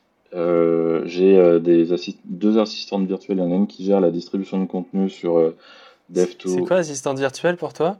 C'est. Bah, je n'ai pas une définition exacte. Moi, j'ai trouvé deux, deux personnes qui, qui sont familières avec le dev. Euh, par exemple, il y en a une qui était ancienne dev aujourd'hui, euh, et euh, elle me, elle me fait mes templates Markdown, tu vois. Donc, elle commit sur Git des templates Markdown pour moi, dans lesquels elle intègre les sponsors, et ensuite, elle, elle prend le Markdown, elle le reformate un petit peu, elle le poste sur Reddit, sur euh, Dev2, sur Hnode et tout ça. Donc c'est des choses que je pensais pas pouvoir déléguer, mais qu'au final j'ai trouvé quelqu'un qui a des compétences suffisantes euh, techniques pour, euh, pour m'aider là-dessus, quoi. Elle est française ou? Ouais, elle est française, ouais. pas du tout? Mm. Ah oui. Parce qu'assistant virtuel, moi je pense à quelqu'un en, en Inde, en Afrique ou dans un pays en, dé- en Non, c'est juste en... pour euh, diminuer les coûts. Bah, euh, là, c'était... Enfin, c'est pas vraiment ce que j'ai cherché, parce que je cherchais quand même des compétences un peu euh, atypiques, et je préfère que ce soit fiable que, euh, que tu vois, de Oui, dire je paye 10 euros de l'heure, et puis il y a quelqu'un qui me fait un truc à l'arrache. Euh, le but, c'était pas de prendre Ah quelqu'un suis- sur Fiverr. C'est et- le mot assistant virtuel, c'est pour ça que je voulais le clarifier, parce que je sais pas si tu as lu le livre de Tim Ferriss, La semaine de 4 Euh, heures, mais non, pour lui, un assistant virtuel, c'est c'est un mec au Guatemala euh, que tu payes 4 euros de l'heure. Mm. Euh, c'est pour ça que... Bah, euh, écoute, euh, j'ai pas testé encore ce type d'assistance virtuelle, mais pour l'instant, euh, comme euh, j'avais besoin de quelqu'un qui comprend un peu le business, c'est quand même, il y a, enfin, tu vois, si tu fais une erreur avec un sponsor et que tu, Ah oui, non, tu clairement. m'intègres un truc euh, avec des liens tout pourris dans la newsletter, le sponsor après il demande à être remboursé, donc j'ai pas envie que, j'ai pas envie que ça arrive parce que, euh, Ah non, c'est un stress d'envoyer des ouais, newsletters. c'est, hein, tu euh, t'envoies à 25 les 000 liens, personnes. les machins, moi je fais Ouais. avec ma copine, c'est cliquer sur tous les liens, le nombre de fois où je me suis trompé de lien. Heureusement, maintenant les outils, vu, qu'ils- Mm. vu que tu traques les clics, j'ai découvert que tu pouvais changer les liens a posteriori, Mm. C'est-à-dire tu peux re-rediriger autre part. Ouais. Mais c'est vrai qu'il y a tellement de détails à vérifier dans tous les sens que... Surtout Bah quand tu fais ouais, moi des workflows. Mm. Moi, quand tu t'abonnes à mon cours, tu reçois 7 mails derrière, donc je dois vérifier que tout, tout est juste, que tout Mm. va bien, que Bah ouais, c'est... Stressant les séquences de mails et tout. euh, ouais. Je suis d'accord. Tu dis, euh, tu, tu, rajoutes une petite automation, genre euh, quand le mec il fait ça, tu rajoutes un tag et en fait t'as pas prévu qu'il y a un autre tag qui s'enlève. euh. Enfin, tu vois, t'as des, t'as- tu peux avoir des automations qui rentrent un peu en conflit et en fait tu le vois qu'un mois après parce qu'en fait, parce qu'en fait il y a rien dans le logiciel qui va te dire qu'il y a un conflit, tu vois, ou des choses comme ça. Donc, euh, Ouais, ouais, non, c'est... C'est clair. Puis après, il y a la maintenabilité. euh, Toi, tu as changé d'outil. Moi, j'ai des mails avec l'ancien format. Puis après, tu changes de format. Puis tu Mm. changes de format. Donc, en fait, tu as tous des mails décorrélés dans tous les Mm. sens. C'est pas facile. Mais, euh, ok. C'est génial. Je sais pas s'il y avait encore un truc que tu pas fini de dire. euh, bah non, ce que, ce que je voulais dire, c'est Ah oui, rapport. t'as tes, assistantes. Euh, ouais, c'est ça. Donc, depuis, je crois que ça fait trois mois en fait. Donc, on est encore un peu dans une phase d'onboarding. Euh, l'autre assistante, euh, elle m'aide sur la partie sales. Donc, en fait, euh, elle, elle est plutôt en contact avec les sponsors. Le but, c'est que, enfin, dans l'idéal, c'est qu'elle reprenne complètement la main dessus et que j'ai même plus du tout à m'en occuper parce que ça, prend beaucoup de temps. Juste de dire au, tu vois, j'ai une, page qui explique tout, toute mon offre de sponsoring. Le problème, c'est qu'elle est un peu longue du coup, comme elle est exhaustive. Et les gens, ils la lisent pas. Ils préfèrent poser les questions par email, donc il faut leur répondre des trucs que tu as déjà écrits euh, 15 000 fois. Euh, il faut leur expliquer. Mais euh, euh, faut que tu leverage sur les IA. C'est pas possible. sur ton Mm. site qui décrit tout, tu plugs euh, une IA qui répond aux questions. Derrière, tu Bah, fais ouais. répondre les questions à la même IA. Elles sont douées pour retrouver les informations dans ce genre de truc. Ça, c'est un bon use case. Mm. Euh, Ouais, mais pour les gens qui n'arrivent pas à lire je, des, je pense des que pages. je pense que c'est pas forcément la bonne stratégie. Justement, j'aurais tendance à mettre moins d'informations et à ne pas laisser les gens se se démerder par En eux-mêmes. fait, les gens, tu peux mettre une ligne. Il y a des gens, même des entreprises, qui, qui sont pas, qui arrivent pas à lire, quoi. C'est, moi, c'est Ouais, impressionnant le nombre en d'informations que tu dois répéter tout le temps. d'un point de vue commercial, je pense que le, le mieux, c'est justement que les gens te contactent et te posent des questions. Parce que le but, c'est que tu vois, t'es Ah ouais. un lead. Donc, euh, limite, tu vas être un peu abstrait et que les mecs, euh, ils sachent pas euh, trop à l'avance quel est ton tarif et tout ça. Euh, c'est mieux. Les grosses newsletters aujourd'hui que, euh, en tout cas en partie tech que je vois, il y en a certaines qui ont adopté une stratégie assez différente de la mienne, qui est un peu genre, euh, euh, tu dois d'abord savoir exactement quelle offre tu veux, tu sais combien ça coûte et, et quels sont les stats de la newsletter. Les autres newsletters, elles ont parfois une stratégie différente, c'est elles ont un typeform avec trois questions. Tu mets ton email, tu mets ton entreprise et tu mets le budget marketing que tu es prêt à dépenser dans l'année. Et derrière, c'est eux qui te recontactent. Euh, Et je pense que ça marche mieux et qu'ils ont, ils ont testé ça pour. euh, Enfin, ils ont une raison euh, concrète de faire ça, quoi. Ouais, je comprends. Bah oui, c'est vrai que c'est des leads Mm. euh, qu'il faut convertir. Plus t'as d'infos, plus t'as de chances de perdre le gars euh, Voilà. pour X ou Y raison. Et c'est pareil, Tandis qu'après, t'as une pression dès que tu t'engages avec ton mail, avec t'as des réponses. et c'est pareil sur les, sur les landing pages d'email. J'ai beaucoup étudié, on va dire, plein de, de case studies là-dessus. Et en fait, apparemment, ce qui convertit le mieux, c'est euh, c'est pas de faire une landing page, tu vois, comme j'ai actuellement, avec euh, plein de testimonials et tout. C'est, en fait, il faut que tu puisses pas scroller, il faut que tu puisses pas voir le dernier email qui a été envoyé de la newsletter. En fait, tout, il faut, il faut juste que l'action que tu puisses faire, c'est euh, sign up et rien d'autre. Si t'as pas réussi, euh, c'est ça qui me convertit le mieux, a priori, sur, sur l'abonnement aux newsletters. Et il y a plein de, il y a plein de grosses newsletters, justement, où en fait, ils sont des pages hyper épurées, où il n'y a même pas un lien, tu vois. C'est, c'est juste, euh, il y a qu'une action possible, quoi. C'est soit, soit tu te casses, soit tu fermes la fenêtre, soit tu sign up, mais, mais t'auras, t'auras accès à rien euh, sans, sans sign up, quoi. Et ça revient un peu à ce que tu disais sur Ouais, le, si je clique sur TLDR, c'est exactement ça. ouais. TLDR, t'es bloqué, tu peux juste mettre ton email. Et ça, ça encore, c'est, je, je pense que eux, ils ont un footer, tu vois. Il me semble qu'il y a un footer avec quelques Oui, ils ont privacy. mais Privacy ad- advanced. t'as des landing pages où en fait, tu peux même pas scroller, quoi, tu vois. C'est, c'est juste, euh, c'est juste un input, quoi, tu vois. Avec deux, trois, deux, trois trucs, un testimonial et, et euh, un peu une proposition de valeur et c'est tout, quoi. Ouais, c'est un peu ça quand même, mes capages de capture. hein. Généralement, c'est. Il n'y a Mm. pas beaucoup d'informations à part l'input d'email. euh, Ouais. derrière, je mets une petite, une petite image, quoi. Bah, Après, il y a, y quand même pas mal de gens qui ont des pages hyper longues où, euh, tu vois, il y a, il y a pas mal de, il y a pas mal de contenu. Tu peux sign up au début, tu peux sign up au milieu, tu peux sign up à la fin. Il y a un bloc testimonial, il y a un bloc euh, euh, case study et tout ça. Donc, euh, je pense que ça dépend peut-être des types de produits. Mais tu vois, la newsletter, je pense qu'il y a un côté un peu impulsif, c'est que c'est pas, euh, tu vois, c'est gratuit euh, de sign up. Donc en fait, soit tu le fais, soit tu le fais pas. C'est pas, c'est pas. À partir du moment où tu commences à dire au mec, ouais, il faut que tu réfléchisses. Est-ce que tu es sûr de vouloir sign up? Est-ce que tu es sûr que que ce que je fais c'est bien aligné avec toi, ce que tu veux, euh, que euh, que tu sois rassuré que je vais pas t'envoyer euh, du spam ou je sais pas quoi, et que le mec il commence à rentrer dans une réflexion, bah tu tu risques de le perdre alors que euh, tu vois, je pense C'est un peu comme que une vente. Ouais, je, je sais pas parce que moi je suis, je suis confronté que au sign-up de newsletter donc je suis pas forcément au courant de toute la psychologie de, de toutes les de tous les types de conversions euh, qu'on peut faire sur du en ligne ou en physique. Mais je pense que effectivement sur la newsletter, il faut vraiment que ce soit impulsif. Euh, c'est en fait soit tu as réussi à fournir deux trois éléments hyper concis qui font que le mec il se dit ouais allez euh, vas-y euh, allons-y quoi. Sinon euh, Sinon, si tu commences à le faire réfléchir, tu as plus de chances de le perdre que, de le faire convertir. Ouais, je vois. Ok. Et euh, et t'en es là maintenant et tu cherches euh, actuellement, du coup, comment monétiser plus? Est-ce que tu as une vision où tu aimerais bien que faire ça? Euh, Alors, quitter ton job Facebook? euh, j'aimerais pas parce que je pense que c'est complémentaire. C'est qu'en fait, euh, si je deviens journaliste à temps complet, euh, je suis plus capable d'avoir euh, suffisamment un pied sur le terrain pour faire vraiment du code React et savoir encore ce qui se passe.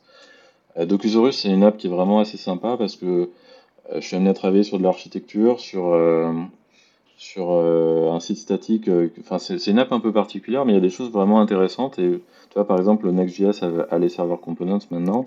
On va aussi mettre ça sur Docusaurus parce que euh, les server components de React, ça a du sens de les faire tourner au, au, au moment du build. D'ailleurs, Next.js le fait aussi. Bah oui. Euh, donc du coup, tu vois, je suis amené à mettre en place d'un point de vue architecture ce genre de choses. Et après, ça me permet d'en parler aussi derrière, de dire voilà, j'ai appris ça sur les server components de par mon expérience. Alors que si j'ai pas cette expérience-là, euh, je peux pas, je peux pas en parler aussi bien, je pense. Donc euh, les deux s'équilibrent. C'est un peu comme ça que je vois les choses. Par contre, Bah, c'est c'est ce que tu dis. Euh, vas-y, finis. par contre, ce que j'aimerais, c'est garder la newsletter, mais faire en sorte qu'elle me prenne moins de temps, donc déléguer le plus possible aux assistantes virtuelles, à la fois sur l'acquisition et euh, sur le sur la, la partie sponsorship qui prend beaucoup de temps. Euh, j'aimerais bien développer des, des sortes de, un peu comme on a parlé tout à l'heure, de lead magnet ou de programme de référal. En gros, euh, l'idée c'est de dire si tu me ramènes un de tes potes sur la newsletter, euh, je te donne un cadeau. Euh, ça peut être un cadeau virtuel, Oui. du genre un accès à une ressource avec les, les, les 50 meilleurs articles que, que j'ai préférés de tous les temps ou, ou des choses comme ça, quoi. Euh, et ça peut être des, cadeaux un peu plus élaborés, euh, des, des cours, euh, un accès à un cours gratuit ou des choses comme ça. D'autres personnes parce que moi j'en ai pas. Et l'idée aussi, c'est que j'aimerais bien que ce soit pas juste de la curation parce que ça me saoule un peu de. Tu vois, des fois j'ai l'impression juste d'être un, agré- un agrégateur de liens. Je trouve un truc sur Twitter, je fais un copier-coller, je le formate un peu correctement, je mets un emoji, et je mets un petit commentaire. Bon, c'est bien, mais euh, tu vois, je, je pense que je peux apporter plus de valeur que ça. Euh, Aujourd'hui, j'ai pas la bande Ouais, passante clairement. de le faire, mais j'aimerais bien en fait écrire un article par semaine et l'envoyer par email dans la newsletter et puis euh, potentiellement monétiser ça avec euh, de la même manière avec un sponsor et euh, éventuellement accueillir aussi des, des auteurs externes qui produisent déjà de bons articles mais qui vont peut-être pas en écrire autant qu'ils le voudraient parce qu'en fait à chaque fois qu'ils passent deux heures de enfin qu'ils passent euh, deux heures je... c'est plus deux jours en fait quand tu écris un bon article euh, tu vois, ça, ça- soit ils doivent prendre des RTT, soit, euh, soit ils doivent baisser leur chiffre d'affaires parce qu'ils doivent euh, arrêter de bosser pour leurs clients en freelance. Ça prend du temps d'écrire un article et quand tu le fais, c'est un compromis et c'est pas forcément ton employeur qui le finance. Donc il faut que, je pense que si les gens n'avaient pas cette contrainte financière et de temps euh, pour écrire des articles, il y aurait plus de bons articles qui seraient créés.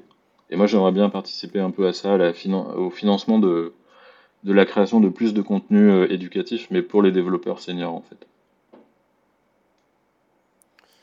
Bon, ouais, c'est intéressant. Pour revenir euh, sur le fait d'être déconnecté après avoir après être plus dans le job, dans le daily job, euh, moi c'est une réflexion que j'ai pu me faire vu que euh, j'ai quitté mon, mon job pour euh, me lancer sur mes créations de contenu, etc. à temps plein, on va dire. Ouais.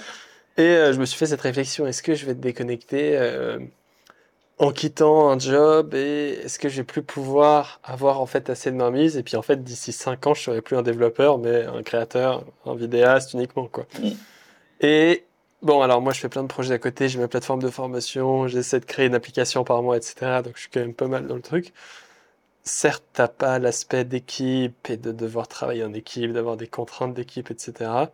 Mais paradoxalement, quand je vois ce que font, parce que j'ai quand même des coachings avec des gens en entreprise, etc., je me rends compte que 80% des entreprises en France, elles stagnent sur des technos pourris à faire des trucs vieux sans arrêt, et que les serveurs components, par exemple, ils verront le jour dans ce genre de stack dans 5, 5 à 10 ans, quoi. Mm. Ils ont aucune chance d'arriver.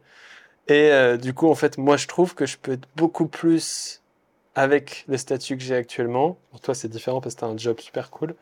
Mais avec le statut que j'ai actuellement, je peux être beaucoup plus à l'affût des nouveautés et avoir du contenu intéressant sur ce qui se passe parce que je peux l'implémenter concrètement dans des applications quand je veux. Mm.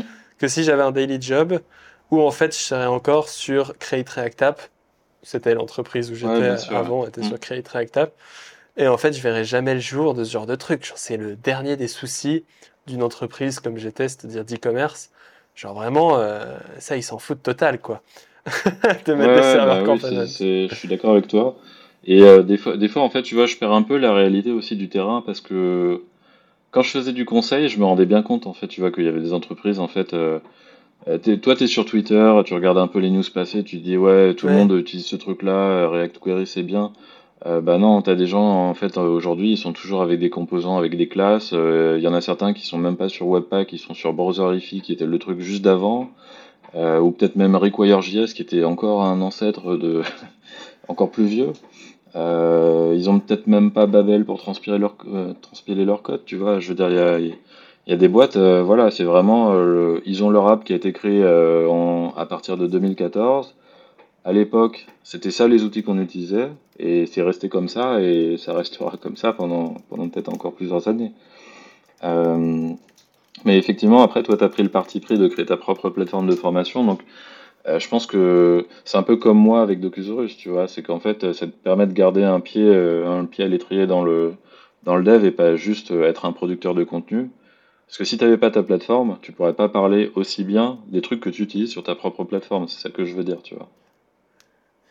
Ah non, c'est clair. Puis même, je recrée des projets à côté. J'essaie de. Voilà, j'ai un défi de faire une application par mois, euh, mm. qui est mon nouveau challenge dans la vie. Euh, effectivement, tu testes plein de choses. Après, tu restes quand même enfermé dans tes technos. C'est impossible de, de voir tout. Mais, mais non, c'est vrai que si je faisais plus du tout technique, eh ben là, tu es quand même dans la sauce, tu comprends rien. Même si tu lis tous les articles du monde, mm. ça marchera jamais assez bien pour pouvoir leur expliquer si t'as pas réussi à l'implémenter toi-même de ton côté. On est d'accord. Mais ça, c'est vrai que c'est un équilibre. Euh, c'est intéressant cet argument. Euh, mais moi, je trouve, par rapport à ma vision de ton business, pour moi, tu sais, je te vois 22 000 abonnés sur une newsletter, 30 000 abonnés sur Twitter, je crois. Pas si je me trompe. Mhm. Euh, et LinkedIn aussi, tu as une audience tellement grande que si demain tu quittes ton job et que tu commences à être agressivement dans le business en ligne, je pense demain tu fais plus d'argent que ce que tu fais actuellement parce que si tu ah vas agressivement sur voilà, des... ça, j'en doute pas. Le problème c'est qu'en fait aujourd'hui euh, j'ai la problématique du temps. C'est-à-dire qu'en fait si je veux développer le business il faut que j'abandonne Docusaurus et ça me fait un peu ah bah chier de le faire. ça. Et là aujourd'hui, tu vois, je suis plus. Euh, drastiquement. Voilà. Là, en fait, je t'explique un peu euh, mes plans futurs, peut-être, euh, comme ça, tu verras un peu plus ma vision des choses. Moi, je suis un peu un entrepreneur frileux, tu vois, dans le sens où en fait, je, je monte ce side project, mais en même temps, tu vois, depuis depuis six ans, mon chiffre d'affaires de freelance, il est exactement le même, tu vois. Donc, j'ai réussi à monter ça. J'y alloue de plus en plus de temps, mais genre, ça n'a pas impacté, du moins du monde, mon, mon niveau de vie. Je suis toujours euh, freelance, quoi, je sais plus, entre 110 et 120 euros, 120 euh, 000 euros de chiffre d'affaires par an, ce qui est pas forcément énorme pour mon, mon expérience, mais euh, c'est c'est largement suffisant pour, pour vivre correctement. C'est un, un bon chiffre d'affaires. Euh, là, je pense que cette année, je vais augmenter parce que la newsletter commence à rapporter plus et que j'ai aussi été augmenté avec Facebook. Euh, et j'ai aussi pas mal de plans. Euh, là, je suis en train de recruter un alternant qui va m'aider sur Docusaurus. Euh, j'ai réussi à obtenir de Facebook ah. que, euh, en fait, je puisse refacturer une partie de son travail sur Docusaurus. Donc, ça va financer l'alternance. Et en plus, je vais pouvoir bah, aussi faire évoluer des projets sur ma newsletter que moi, j'ai pas le temps de faire moi-même. donc voilà, et puis bah, déléguer aussi certaines tâches techniques qui sont pas forcément euh, celles sur lesquelles j'apporte le plus de valeur ajoutée. Enfin, en tout cas, voilà, c'est pour moi c'est un test, on va dire, de euh, garder en fait euh, le, mes deux projets, la newsletter et Docusaurus, et en même temps de d'essayer de, progressivement d'apprendre à déléguer le plus possible les différentes choses à différentes personnes et de, de me libérer du temps de cette manière et peut-être qu'un jour en fait j'arriverai à faire tourner les choses un peu automatiquement et je pourrais travailler que sur les parties qui m'intéressent vraiment tu vois, pour te donner une idée, la newsletter, au final, c'était assez fun au début. Mais aujourd'hui, je le vois vraiment comme un business dans le sens où bah, ça me fait pas plaisir chaque semaine de travailler dessus. Il y a des semaines où en fait, euh, je me lève le lundi, je me dis ah, il faut que j'envoie un email dans deux jours, ça va me prendre deux jours à faire tout ça. Et des fois, tu te dis euh, ah, j'espère qu'il n'y aura pas trop d'actualité parce que ça va me faire plus de travail. quoi. Et, et des fois, en fait, tu vois, tu as des articles React euh, je sais qu'il faut que je les commente parce qu'il faut que j'apporte une plus-value dans la newsletter. Mais en fait, tu vois, le titre de l'article et euh, le survol ne m'inspire pas. Je me dis, ouais, bon, c'est, c'est pas un article que moi, euh, je prendrais le temps de lire, si, sauf si euh, je devais écrire un commentaire, tu vois. Donc, j'aimerais bien, tu vois, à terme, pouvoir déléguer de plus en plus de, de cette partie-là, peut-être faire transformer la newsletter en, en un business un peu plus collaboratif, où il y a d'autres personnes qui peuvent écrire des commentaires pour moi, qui seraient peut-être plus pertinents d'ailleurs dans certains cas de figure. Euh, et, peut-être moi me concentrer sur vraiment les trucs qui me plaisent, euh, qui sont euh, bah, déjà j'aime bien le, le, parti business marketing. Je trouve que c'est assez intéressant d'essayer d'optimiser des taux de conversion avec des différentes stratégies. Je trouve que c'est assez assez addictif. J'aime bien le bah, lire des articles aussi, ça m'intéresse, mais que ceux que j'ai sélectionnés et pas forcément me forcer à lire des choses que j'ai pas forcément envie de lire. Et il y a pas mal de choses que j'aimerais mettre en place. Par exemple, euh, euh, moi, si j'avais du temps aujourd'hui, ce que je ferais, c'est je me mettrais à faire beaucoup plus de, de React Free Fiber et FreeJS, faire des trucs en 3D. Et j'aimerais bien, en fait, tu vas faire des vidéos avec Remotion en 3D. Ça, c'est, ça fait deux ans que j'ai cette idée dans la tête. Euh, je la garde euh, depuis deux ans. On avait parlé. Et, euh, et voilà, je, sais que c'est un truc qui me plairait. Peut-être qu'au bout de six mois, je vais me lasser. Mais en tout cas, là, tout de suite, tu vois, c'est ça que c'est ça qui me fait kiffer. Je me dis, euh, euh, si j'arrive à me libérer un jour par semaine, il faut absolument que je fasse ça, quoi. Et je peux pas. bon, après, si tu as vraiment ton, business de, newsletter comme euh, un business, voilà, je pense qu'il y a clairement moyen d'utiliser d'autres gens. Moi, je fais déjà en fait ton travail toutes les semaines en partie. Hein. C'est-à-dire que pour garder euh, du contenu. Et puis pour moi, après, moi, je suis beaucoup plus large que React, donc toi, c'est encore assez niché. Mm. Mais après, euh, moi, je suis aussi tous les articles, tous les machins pour me trier les trucs que j'aime bien. Après, j'ai le choix de choisir ceux que je veux bien lire et ceux que je veux pas lire. Parce que tu as moins de choix. Euh. Puis en plus, je lis pas que du React, parce que c'est vrai que dans les articles React, mm. il y en a deux, trois par semaine qui sont vraiment bien. En ce moment, en plus, il y a les serveurs components qui sont quand même nouveaux. Donc, il y a quand même du il y a quand même de quoi se mettre euh, sous la dent euh, mm. du nouveau contenu. Euh, mais mais c'est vrai que sinon c'est assez, assez rare. Bah, une période sans nouveauté. Et du coup, toi, les serveurs components, oui, vas-y. Ouais, ce que je voulais dire, c'est que tu vois, par exemple, toi, dans ta newsletter, tu mets des liens en fin de mail.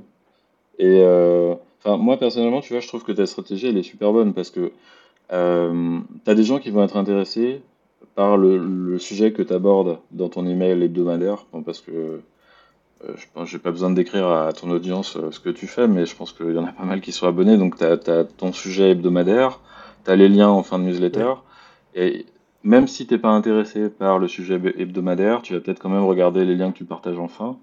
Il y en a que trois, donc en fait, de toute manière, c'est facile de les trouver euh, chaque semaine, tu passes pas des heures et des heures.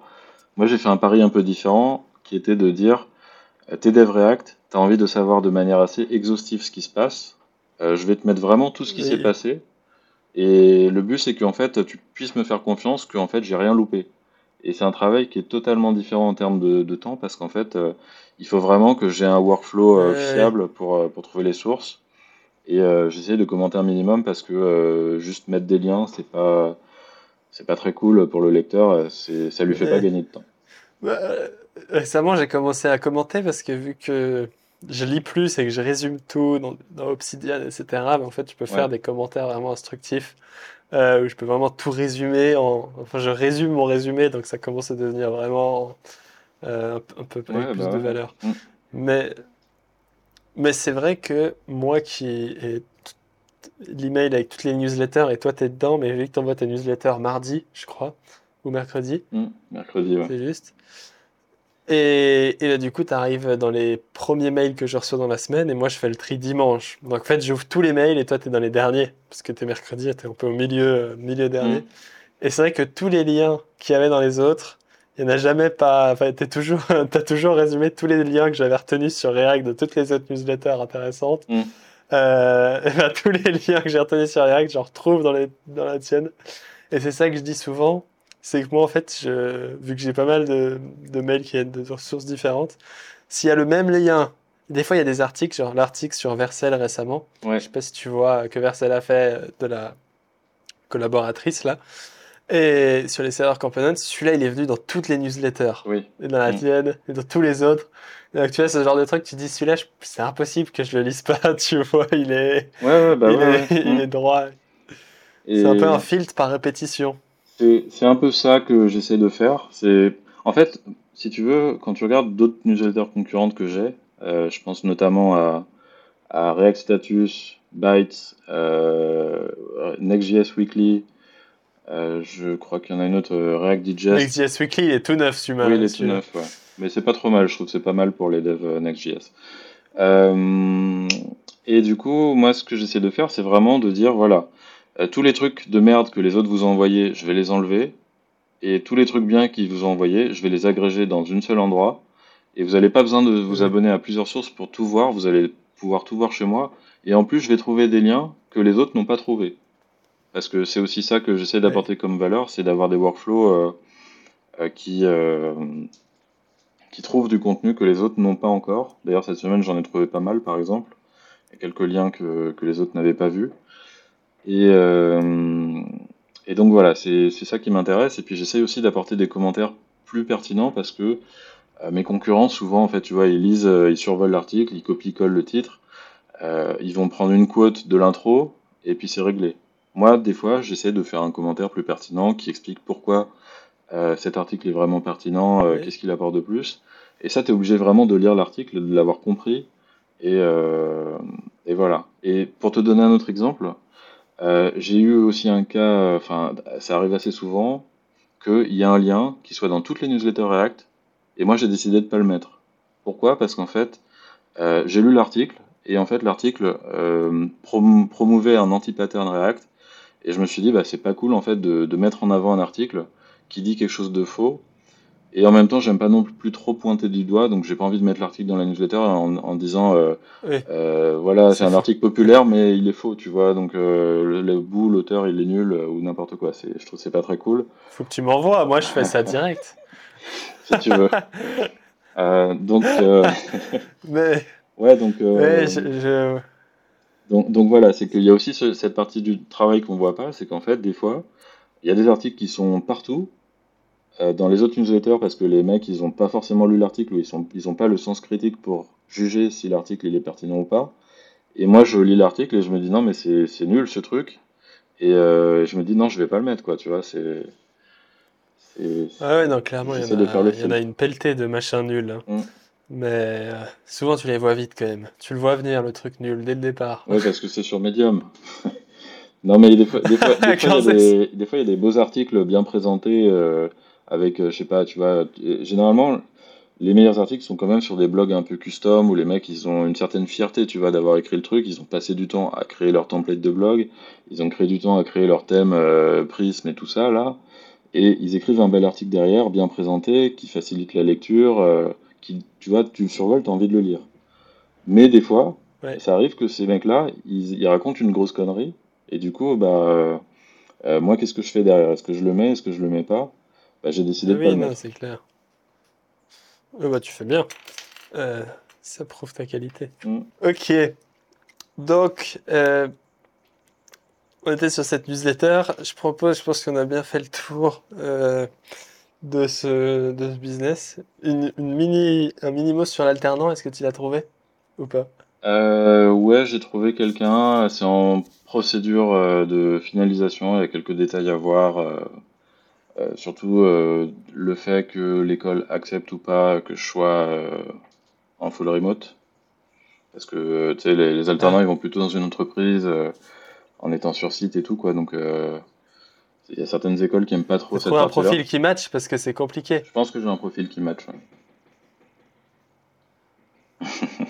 C'est cool, clairement, c'est sympa, je pense. Après, c'est après, je pense que tu vas te faire piéger, hein, parce que si tu me dis que tu voulais prendre moins de temps, à l'alternance, ça va te prendre plus de Je, temps je pense, mais chose. Je pense que ça va me prendre du temps euh, pour accompagner, mais ça va aussi me faire gagner du temps sur des choses euh, sur lesquelles j'ai pas forcément du temps, mais je dois y consacrer, comme euh, du support d'Ocusaurus, tu vois, aider sur la reproduction de bugs ou sur la qualification des issues et tout ça. Ça, c'est des choses que je suis obligé de faire et qui prend du temps et que euh, bon, voilà, il n'y a pas forcément besoin d'être euh, le, le plus grand expert d'Ocusaurus pour, euh, pour apporter un support de premier niveau aux utilisateurs qui, qui rencontrent un problème, quoi. Ouais, parce qu'après, ton rôle aussi, c'est de le former, donc il va falloir Oui, euh, bah prendre du ouais, temps avec ça, lui Mm. toutes les semaines euh, pour l'enseigner des, des choses. Moi, j'espère que t'as pas pris un débutant Non. total, mais je pense pas. Non. Euh, je me suis dit que je, voilà, je, il fallait absolument qu'il y ait un niveau minimum.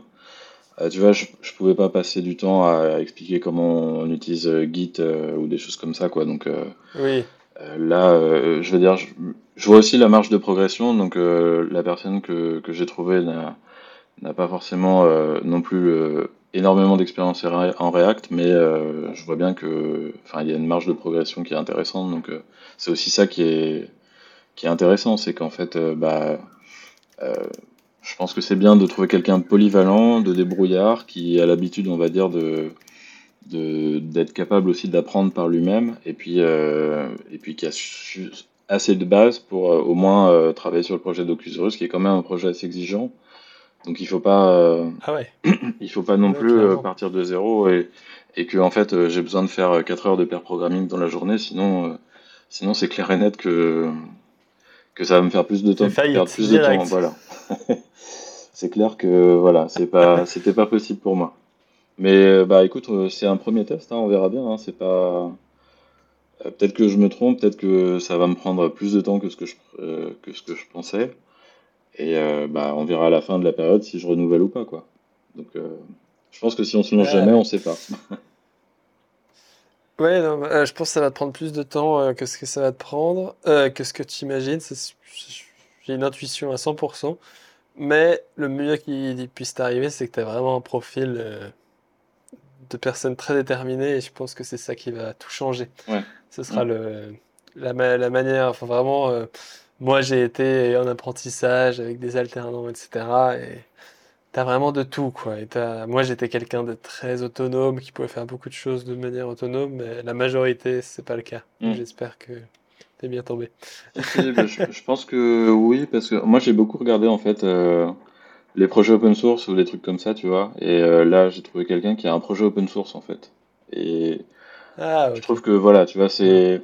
J'ai vu beaucoup de candidatures d'alternance où en fait euh, les, les devs ils ont, ils, le seul truc qu'ils ont c'est euh, une app de clone euh, Netflix ou un truc comme ça qu'ils ont fait en classe, potentiellement en groupe, Oui. avec un prof qui surveille et qui est même pas en ligne. Donc, franchement, tu vois, je peux pas, je peux même pas préqualifier un candidat comme ça pour savoir son niveau, pour savoir si je le reçois en entretien, parce qu'en fait, il me donne même pas les moyens de le, de le préqualifier. C'est, du coup, bah, si, si tu as un temps limité pour faire des interviews, euh, tu, tu prends même pas la peine d'interviewer la personne, parce que Ah ouais, non, euh, moi, je privilégie de prendre en entretien les gens, euh, enfin, j'ai fait cinq ou six entretiens, j'ai privilégié ceux qui, en fait, euh, m'apportaient du matériel pour que je puisse les préqualifier. Et pas, euh, et Ouais, pas ceux que, au final, on ne sait jamais si tu vas perdre une heure ou deux en entretien pour rien, quoi. Bref, euh, je pense qu'on a fait le tour de cette euh, newsletter. Euh, bravo à toi pour tout Bah, ce merci. travail et j'espère que ça ira. Et euh, de toute façon, on aura l'occasion d'en reparler. J'ai envie de te proposer euh, de faire le concept de ma boîte à drama. Du coup, c'est des phrases un peu choc où on va passer euh, 5 minutes maximum dessus. Et, et en l'occurrence, vu qu'il y a toi, tu n'auras même pas le choix des phrases. parce que je pense qu'il y a des phrases super intéressantes avec React qu'il faut te donner immédiatement. Donc, la première phrase que je te propose, c'est les serveurs components, c'est PHP.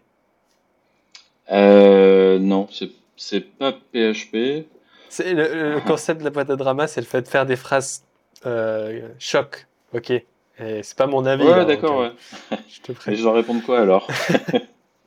Il faut que je Tu dois réponde. me dire euh, qu'est-ce que t'en penses? Ah bah a pas mal de gens qui ont dit ça sur Twitter. Oui, oui, bah Et euh, en quoi c'est pas PHP, en quoi c'est mieux, en en quoi c'est je, cool. euh, justement, c'est un truc que si j'avais le temps d'écrire un article de blog, je, je voulais écrire sur le sujet, mais j'ai jamais le temps.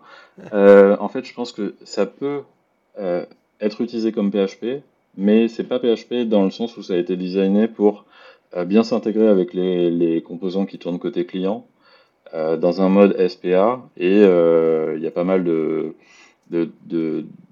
c'est une grosse différence avec PHP, mais en vrai, tu pourrais euh, prendre les server components et dire j'utilise que les server components et, euh, euh, et, pas du tout d'interaction côté client et tu pourras limite brancher ton interaction côté client en jQuery si tu as envie. Et là, ce serait vraiment un usage proche de PHP. Mais pour moi aujourd'hui, le fait que ça s'intègre avec la partie cliente, c'est que c'est pas pas PHP parce que il y, a, cette communication dans les deux sens qui est qui nécessite pas d'API, qui où en fait tu passes d'un côté à l'autre euh, en gardant la même techno, qui fait que c'est pas PHP. PHP, tu, tu mettrais du, du jQuery dans tes euh, dans, dans, tu, dans ton code React qui est rendu. Et, mais tu peux le faire en vrai. surtout tu que peux, là, euh, tu peux utiliser du jQuery euh, sur les composants que tu as rendus avec PHP si tu as envie, hein, c'est possible. Tu peux rendre du PHP avec du React. Enfin, tu peux envoyer du React avec PHP. Oui. Ça marche aussi. Mais euh, ouais, ce qui est intéressant, c'est vraiment ce, ce flux euh, bidirectionnel et puis l'intégration avec une stack moderne aussi et, Mm. et la simplicité. Moi, je pense que- que si on veut faire un parallèle, enfin, c'est pas une techno que j'ai utilisée, mais je pense que Phoenix Live Live View et des choses comme ça, c'est un peu plus proche de, de, de Server Components que PHP. Ouais. Ouais, non, je suis, je suis d'accord. Et puis euh, surtout que quand tu codes avec ça, en fait, c'est comme une extension logique de ce qui se passait avec Next.js, quoi. C'est pas, pour moi, c'est même pas tant un drame que ça, quoi. Ouais, Next.js faisait la même chose en moins bien. C'est juste qu'on a amélioré le truc, on l'a rendu moins verbeux, plus simple, plus accessible. Et, et après, il y a cette logique de client component, tout ça qui devient un peu compliqué, mais franchement, en ayant travaillé avec depuis six mois, je trouve que ça devient très vite euh, assez Et intuitif. Il y a, il y a un truc aussi, euh, comme je te disais, euh, Docusaurus, il- enfin, à un moment donné, on va mettre des serveurs components dedans. Euh, ça n'a aucun rapport avec PHP, il n'y a même pas de serveur, tu vois, c'est que build time. Donc, euh, on peut pas dire que c'est la même chose. PHP, c'est que, Ah ouais. c'est que au runtime, tu vois. Server components, à moins que tu utilises des attributs dynamiques dans Next.js, tout est, tout est fait au niveau du build. Tu peux limite faire un, je sais pas si ça marche encore aujourd'hui, mais tu peux peut-être faire un export statique de ton app euh, Next.js qui utilise les server components. Euh, si tu peux pas le faire, en tout cas, tu pourras le faire Ouais. plus tard. Je, je sais pas si c'est déjà supporté, mais il n'y a pas de raison que, que ça le soit pas. Ouais, je vois ce que tu veux dire. Ça, c'est c'est assez... c'est vrai, c'est assez bien foutu. Mais moi, je, je suis fan, en tout cas, les serveurs Action, tout ça, je pense que ça va apporter beaucoup de choses euh, Mm. cool pour la création d'applications Ouais, rapides. je suis d'accord. etc. Euh, deuxième, euh, deuxième drama, je te propose le. Hum, Un petit tailwind j'ai, ok, ben, j'ai cette phrase-là, c'est le dernier invité qui m'a ajouté à la boîte à drama Tailwind, c'est de la merde. Point. Euh, bah non, moi je pense pas que c'est de la merde, mais je pense que c'est une solution temporaire. Parce que, euh, en fait, euh, je veux dire, je pense que moi j'ai toujours été très fan du inline style, tu vois. Pour moi, c'est la meilleure DX. C'est en fait, euh, tu mets juste le style sur le composant, tu crées pas de, de fichiers séparés, de machin. Et, euh, et ça m'a toujours fait chier en fait que les inline styles soient pas performants, euh, soient euh, euh, pas assez puissants pour supporter les media queries et les pseudo-sélecteurs et tous ces trucs-là. Et en fait, euh, Tailwind, c'est le seul truc qui est à peu près potable, qui, qui répond à ce besoin en fait. Donc, euh, euh, je pense que Toi, t'es sur Panda CSS là. euh, bah, je suis, ça m'intéresse. Après, j'ai pas testé encore, mais effectivement, c'est un truc. ça fait partie des technos qui, qui semblent intéressantes. Ouais.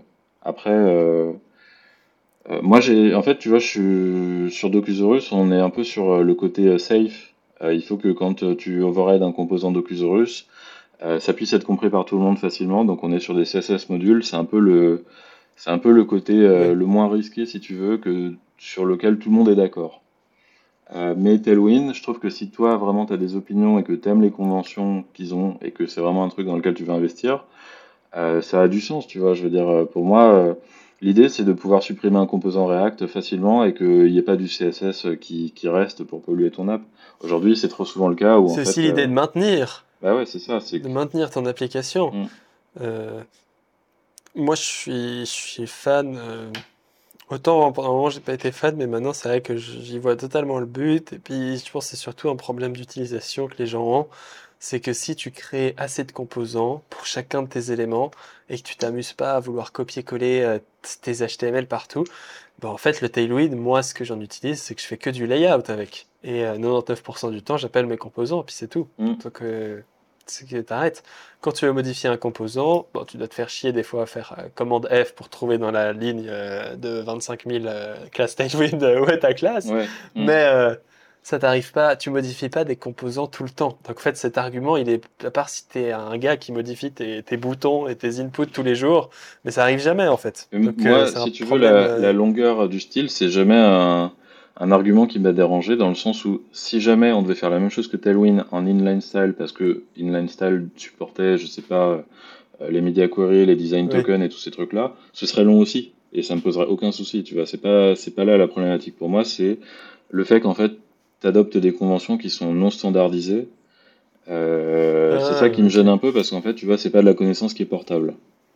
Mais euh, sinon, euh, sinon le reste. ok, je vois ce que tu veux dire. Je veux dire, une fois. c'est un argument intéressant pour une fois. Et ouais, non. sinon, j'utilise pas Tailwind en soi, mais c'est parce qu'en fait, j'ai jamais eu l'occasion vraiment de faire une app avec et de l'apprendre. Mais sinon, enfin, si j'ai fait une landing page pour ma newsletter une fois en Tailwind, mais c'est tout. Et effectivement, je trouve ça sympa. Après, j'ai pas, je maîtrise pas les conventions de, de Tailwind encore. Ouais, bah, bon, ouais, ça se fait assez vite, mais surtout avec l'IntelliSense. En fait, tu t'écris margin et puis ça te propose euh, margin, euh, le M. Hmm. La convention de Tailwind, elle te la propose automatiquement, en fait, grâce à l'extension. Donc, euh, t'as même pas besoin d'aller dans la doc ou quoi. Ça va plutôt vite. Je, juste rajouter un truc sur le sujet. Euh, je pense que Tailwind a encore un avantage sur les librairies CSS comme Panda CSS et tout ça, dans le sens où t'as pas besoin d'import. Tu vois, les librairies CSS souvent, tu as besoin d'import. Aujourd'hui, on voit bien le succès de, des, des UI kits du genre Tailwind UI, Shad CDN, Shad CN UI, là, je sais pas quoi. Shad CDN, c'est super dur. Euh, et du coup, euh, tu vois vraiment l'avantage parce qu'en fait, tu peux juste prendre un petit bout du code qui t'intéresse, le copier-coller et directement le, coller dans ton JSX et ça marche, tu vois. Alors que une librairie CSS in JS avec des imports, t'es encore, euh, t'as encore à un niveau où en fait, bah voilà, t'as copié un bout de code, mais en fait, il, ça utilise telle fonction, il faut qu'elle soit importée aussi. Il y a un peu plus de friction. Et t'as des plugins, des machins. Ouais, voilà, c'est un, un, setup un peu Enfin, je pense que c'est. c'est vrai que c'est la magie de Tailwind. C'est vraiment les ressources en ligne, quoi. Tu trouves euh, un composant en deux secondes, tu copies-colles et c'est terminé. Ça, c'est vrai que. Voilà. Donc ça, c'est. La communauté comme React, quoi. Ouais. Donc c'est pour ça que je trouve que ça reste une solution pertinente et à moins qu'il y ait des nouvelles évolutions de navigateur, je vois pas pourquoi. Euh, enfin, enfin, il n'y a pas de raison que, que les gens arrêtent d'être contents d'utiliser cette lib, quoi. Et troisième euh, phrase, euh, on va faire vite fait. React va disparaître. oui. Quand il sera dans le navigateur par défaut, peut-être. Bah, déjà, je pense que. ah, je sais pas, mais bon, c'est peut-être ça qui va arriver un jour. Hein. Moi, je... Qu'il y a des, une, une, manière de faire du functional programming avec du JSX par défaut dans le navigateur, c'est ça que tu dis. Ouais, par exemple, moi j'ai quelques idées un peu expérimentales sur euh, des features. Enfin, euh, je pense que React va, va, disparaître un jour, mais par contre, vu aujourd'hui, il est toujours en croissance, si tu veux, tu vois, et la croissance, elle, elle continue de s'accélérer. Donc, euh, je vois pas comment React pourra disparaître à court ou moyen terme. Euh, on voit déjà, tu vois, par exemple, le Java et tout ça qui a démarré il y a peut-être 30 ans. Euh, aujourd'hui, c'est pas forcément la techno la plus à la mode, mais euh, tu sais que dans 20 ans, il y en aura toujours en entreprise. Il n'y a aucun doute là-dessus, de la même manière que le COBOL d'il y, a 50 ans ou même plus, il est toujours là, quoi. Alors effectivement, c'est pas forcément là-dessus que les jeunes sont formés et ont envie de travailler, mais la techno va rester, c'est sûr, parce qu'il y a une certaine, je sais pas, comment dire, énergie cinétique, on va dire, pour que bah, les projets qui sont démarrés en React aujourd'hui vont peut-être durer 20 ans pour certains, donc donc voilà. Ouais, React va peut-être jamais disparaître dans le sens il y aura peut-être toujours un gars qui utilise React. Après, de toute façon, dans 1000 ans, je pense qu'il y aura plus de React. J'espère. Oui. mais, euh, mais dans React, c'est vrai que moi, ce que j'aime bien dire avec React va disparaître, c'est si un jour il disparaît, ça veut dire qu'il y a une dinguerie qui vient d'arriver. C'est-à-dire qu'il Mm. y a un truc encore mieux et génial qui est arrivé, qui est tellement génial que ça a réussi à convaincre la majorité des développeurs et des entreprises à changer totalement de stack. Ce qui voudrait dire que Mm. quand React disparaîtra, il y aura un truc super à la place, encore mieux. Ouais. Bah, Et euh, vraiment novateur. Pas comme Vue.js ou quoi qui reste le même concept. Ce sera un truc novateur. Quoi. Je pense qu'il y a déjà des trucs novateurs qui font peut-être un peu de l'ombre à React aujourd'hui. Je pense euh, en particulier à Quick, qui a, euh, où Ouais. en fait, tu vois, la scalabilité, euh, si tu as une énorme app en Quick, ta taille de bundle, elle, elle reste linéaire. Donc c'est ça qui est, qui est assez intéressant dans leur solution. Après, j'ai pas utilisé en pratique pour savoir si vraiment ça tient la route. J'ai l'impression, par contre, que c'est un trade-off différent dans le genre où en fait, bah, il va falloir euh, charger la ressource que tu veux exécuter euh, de manière lazy. Et euh, parfois, si t'as pas bien géré ta config réseau pour que les trucs ils soient bien préfetchés au bon moment, euh, ça peut faire qu'il y ait un peu de latence sur les interactions ou des choses comme ça. Donc, euh, je je sais pas si au final ce sera une innovation suffisan- suffisante pour détrôner React sur le web. Et euh, alors, moi, c'est un peu mon opinion. Je sais pas pourquoi j'ai l'impression d'être le seul à penser ça. Mais en fait, on s'en fout si React c'est le meilleur truc pour le web. L'important c'est que React c'est la solution qui est un peu euh, euh, suffisante, mais sur toutes les plateformes. Pour moi, c'est ça l'im- l'importance de React, c'est euh, React est suffisamment bien partout. Tu peux créer aujourd'hui une app pour terminal, tu peux créer des vidéos, tu peux créer une app React Native mobile pour web et pour desktop. Tu peux, tu vois, il y a, toute un- une infinité de possibilités pour React. Et au final, même si React est détrôné sur le web par un concurrent, bah React en fait il va pas s'en aller parce que euh, déjà il faut que le concurrent il ait une abstraction qui soit suffisamment euh, partagée entre les plateformes Ouais. pour que ça, puisse fonctionner partout.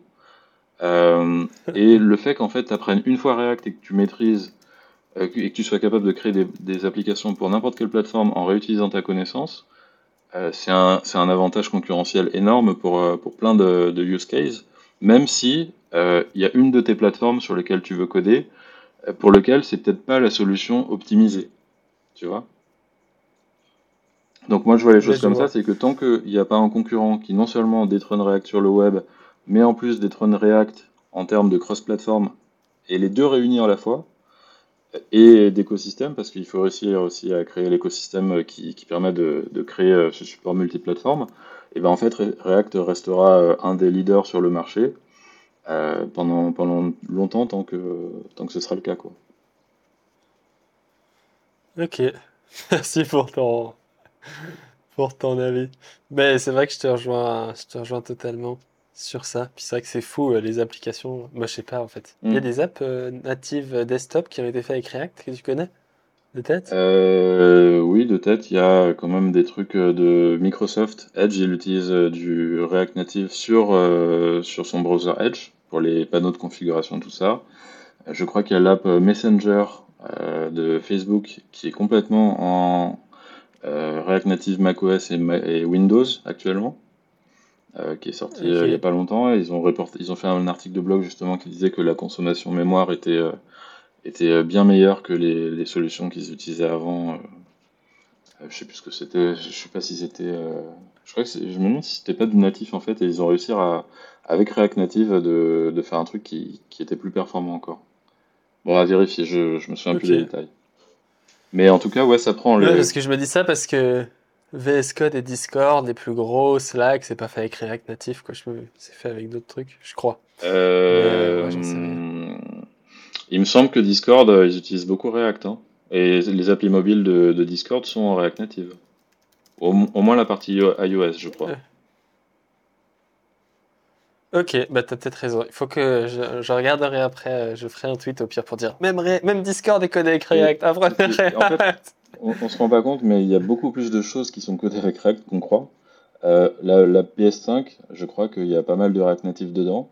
Euh, on va avoir un talk en fin d'année par Netflix qui va donner, euh, qui va donner plus de détails sur comment ils créent les, les interfaces utilisateurs chez Netflix. Depuis 2015, ils utilisent une solution, un renderer custom React. Ça, personne n'en parle parce qu'en fait, ils sortent aucune info sur le sujet, mais Netflix, c'est React.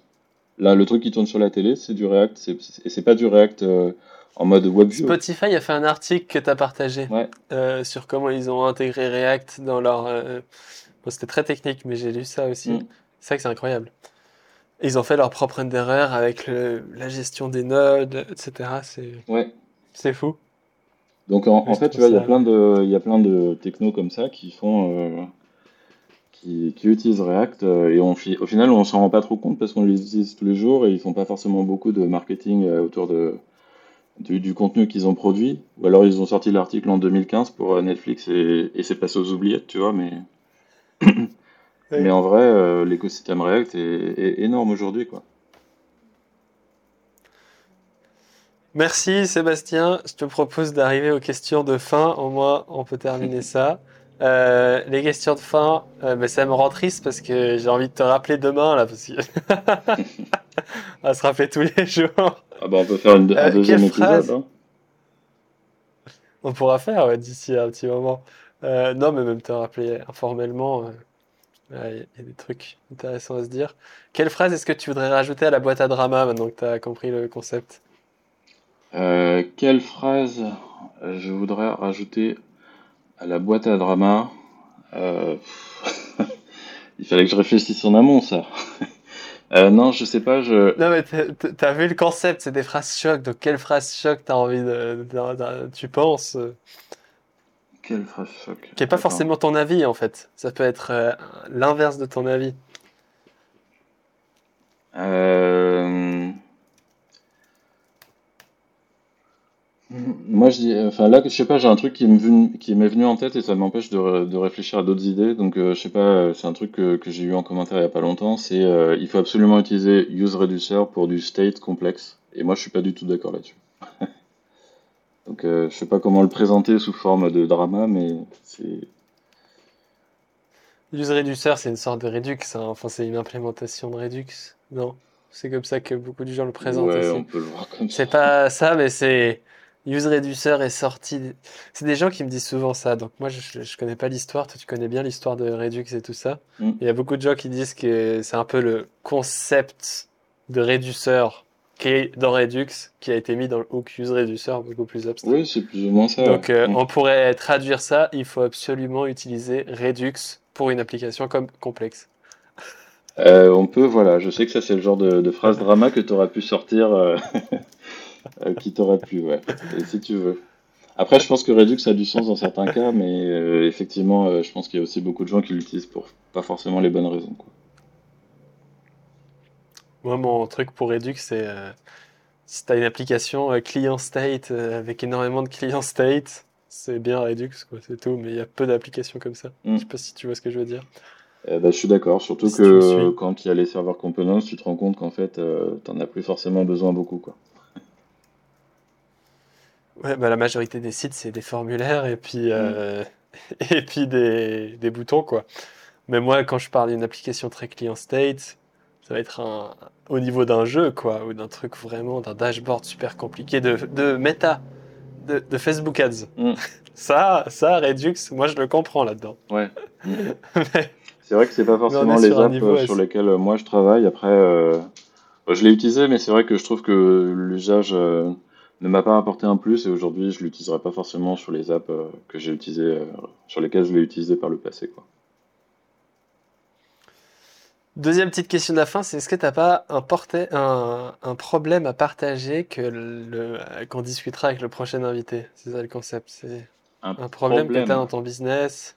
Euh, Ouais. problème que j'ai dans mon business, euh, euh, ouais, c'est euh, con, hein, enfin, je pense pas que ça te parle trop, mais je fais je fais des pubs en ligne et ça me saoule en fait le tracking de des conversions sur les sur les pubs en ligne euh, type Twitter et tout ça pour voir si si en fait j'ai une rentabilité sur euh, sur les, les nouveaux abonnés que que je paye pour obtenir. Et ben en fait le tracking il marche jamais, ça, utilise des cookies, du coup les développeurs qui sur mon audience euh, ils bloquent les cookies, donc euh, du coup le tracking marche pas. Euh, problématique que j'ai, c'est en fait d'avoir vraiment des, ads qui soient vraiment ultra ciblés et qui, euh, et qui en fait euh, mesurent bien les conversions pour savoir s'il y a un retour d'investissement et éventuellement qui le font sans cookies. euh, parce qu'en fait, euh, toutes les solutions basées sur euh, GTM, le Facebook Pixel, le Twitter Pixel, le machin, franchement, c'est pas fiable et ça fait chier de mettre ça sur son site, quoi. Donc, euh, j'ai le même problème et j'ai le même problème d'éthique. Euh, exactement. J'essaye actuellement euh, d'essayer d'automatiser, atteindre de nouveaux publics via les ads et c'est vraiment abominable sur l'échelle mm. de l'abomination. je comprends pourquoi il y a autant d'agences qui font des milliers, des, centaines de milliers d'euros par, par mois bah mm. pour ces machins d'ads parce que c'est horrible quoi. C'est vraiment beaucoup, beaucoup de choses à apprendre. Très compliqué. Il mm. faudrait que je trouve quelqu'un qui fait de l'ADS. Et dernière question, quelles sont tes trois règles d'or que tu suis? Si tu dois partager trois règles d'or pour n'importe qui. Euh, euh, trois règles d'or. Ah, c'est difficile comme question. Là, comme ça, je sais pas trop. Je pense que je dirais, euh, avant de te lancer tête blessée dans un truc, de lire la doc en entier de manière exhaustive pour dire voilà, en fait, t'as as survolé, tu sais que tous les trucs existent. Et moi, j'aime bien faire ça en tout cas, tu vois. Euh, je trouve que c'est bien. Une fois que tu as passé l'étape de jouer avec une techno, tu, tu, rentres vraiment dedans et tu lis tout, toute la doc officielle et pas, euh, et pas juste les trucs dont tu as besoin d'instant. Euh, moi, en tout cas, c'est un truc. si je prends par exemple Zod, genre moi j'utilise Zod, j'ai jamais lu toute la doc de Zod. Et toi, tu me dirais, non, pas, tu commences à Zod, mais par, Exemple, par exemple, tu vois, si je suis débutant en React et que je veux vraiment progresser, je lis vraiment euh, React.dev et je lis toutes les pages, quoi. Tu vois et même, euh, même... tu, tu, parles de gros frameworks, pas des petites librairies que tu installes vite fait, ça c'est encore autre bah, chose. Zod, c'est vrai que voilà, s'il y a 15 000 euh, validateurs différents, tu vas pas, tu vas pas lire tous, tu vas, tu vas regarder quand tu as besoin d'un en particulier. C'est un peu une librairie self-service, t'as pas besoin de l'apprendre. Tu sais qu'en fait, euh, tu connais l'API principale pour euh, valider un schéma. T'as pas besoin de connaître sur le bout des, bois, des doigts tous les validateurs qui existent et qui sont fournis nativement. Mais euh, tu as besoin de connaître les capacités de la, librairie en termes de validation, de typage, de je sais pas, internationalisation, de coercion de type et tous ces trucs-là. C'est des, des, règles qui sont utiles. Donc effectivement, ça, je trouve que ça vaut le coup de, de lire la doc. Quoi. Ah oui. En plus, je l'ai fait, moi. J'ai lu, mais que la petite partie. J'ai pas lu les machins deep. Ok, deuxième petite règle. Au cas où les règles, ça peut. Moi, par exemple, ma règle, c'est euh, fuck yes or no. C'est-à-dire que si je suis pas fonce. S'il y a quelqu'un qui me propose un projet et que quand je vois la proposition du projet, je me dis pas oui, genre ouais, j'ai trop envie de le faire, il faut dire non, quoi. Si tu reçois un partenariat qui te propose 200 euros et que dans ta tête, t'es pas en mode 200 euros, c'est dingue, si tu dis non, il y a pas je suis d'accord aussi. Je suis aussi d'accord avec cette règle. Peut-être que euh, je l'applique pas forcément toujours très bien, mais en tout cas c'est aussi euh, quelque chose que j'essaie de faire et j'essaie toujours de garder, euh, on va dire, la partie éthique. Tu vois, si, si j'ai un sponsor que je sais qu'en fait mon audience n'est pas un fit, mais qu'en fait il a plein d'argent, bah, ça me saoule un peu de le prendre quand même. Donc je vais peut-être pas forcément lui dire non, mais je vais le mettre en dessous de la pile et ça me saoule un peu ah de ça me saoule un peu, tu vois, qu'il n'y ait pas un match que. Enfin, j'ai pas envie de vendre quelque chose euh, à quelqu'un qui n'a pas besoin du truc que j'ai à vendre, quoi, tu vois. Est-ce que toi, ton prix, il est, il est fixe? Pour les, pour les pubs, pour les sponsors, ouais, pour l'instant, ouais. C'est un prix fixe qui est affiché. Euh. Non, mais c'est pour ça, en fait, que c'est du génie, ce que tu m'as dit avec le formulaire Typeform. C'est que les gens, là, avec le formulaire Typeform, mm. je pense qu'il n'y a aucun client d'eux qui ont le même prix. Et ils doivent faire de la négociation tout le temps. Effectivement, euh, c'est assez variable, mais souvent ils ont euh, une, euh, un media kit avec des tarifs qui sont que tu peux demander quand même, mais en tout cas, tu l'obtiens qu'une fois que tu as le lead. Quoi. Donc, je suis pas sûr que ce soit non plus autant à l'arrache en mode toi c'est 3000 et toi c'est 5000 si, si tu veux. mais, mais après, Non, mais je sais pas, s'il si y a un gars qui te dit moi j'ai 100 000 de budget, tu vas dire ok, bah toi tu vas, tu vas raquer quoi. Tu vois ce que je veux dire, suivant comment. Oui. Tu peux faire des. Effectivement, ouais, tu, peux, tu peux, faire des choses comme ça. Tu peux aussi faire des offres sur mesure. Euh. Moi, en fait, je pense que j'aime bien essayer de comprendre un peu le besoin des gens, savoir quels sont les objectifs marketing, et puis d'essayer de, leur proposer un truc qui correspond, quoi. Tu vois, pour que.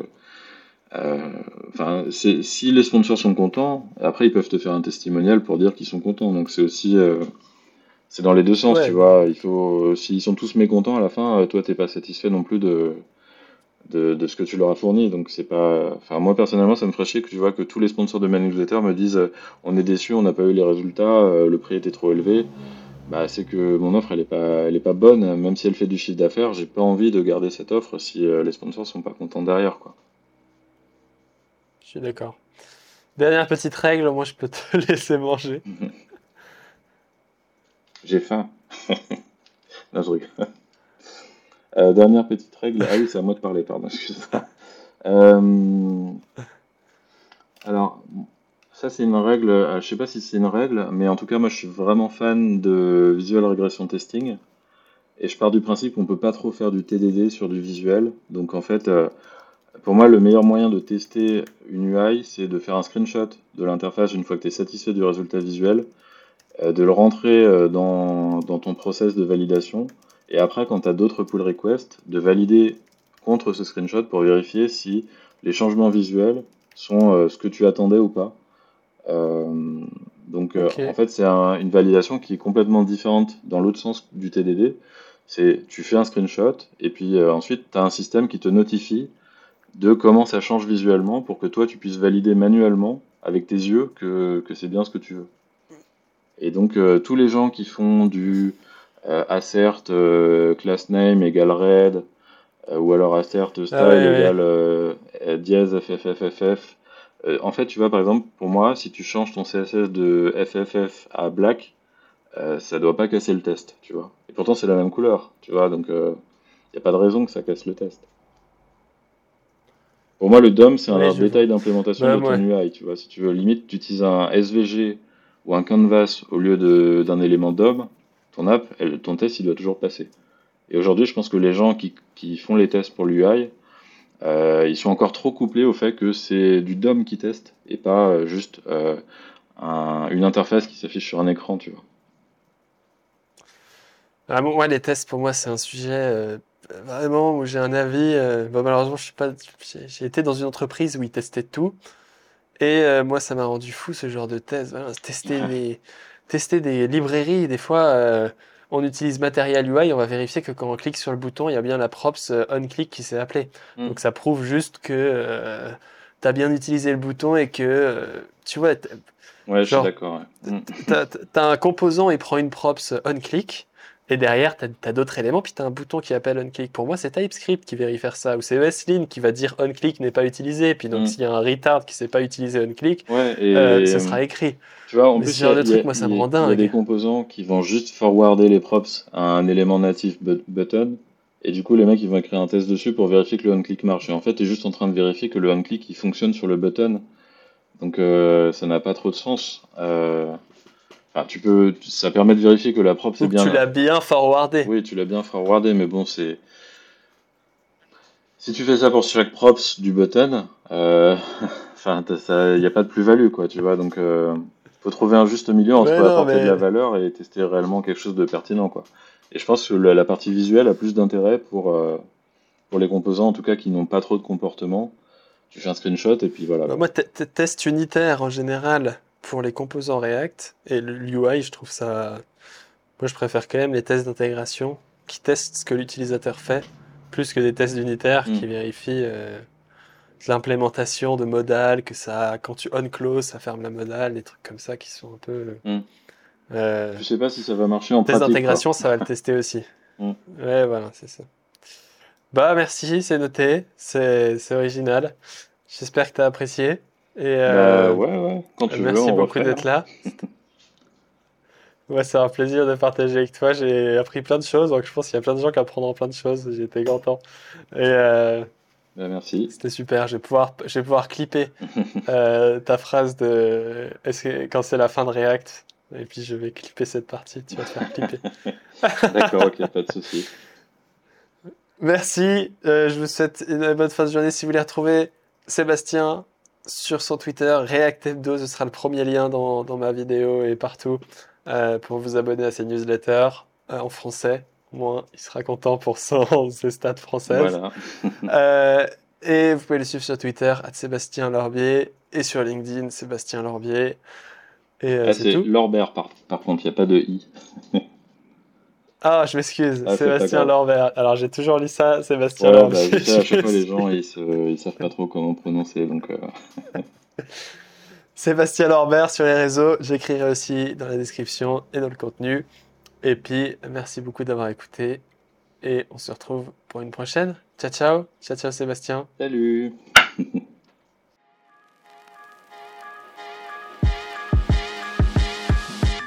Bravo tu as écouté cet épisode de Du Code et du Cash jusqu'au bout. Merci de le partager à deux développeurs autour de toi qui veulent aussi lancer leur projet. Tu peux aussi hacker leur ordinateur pour que mon podcast tourne en boucle. Finalement, n'oublie pas de mettre une note de 5 étoiles avec un commentaire fun.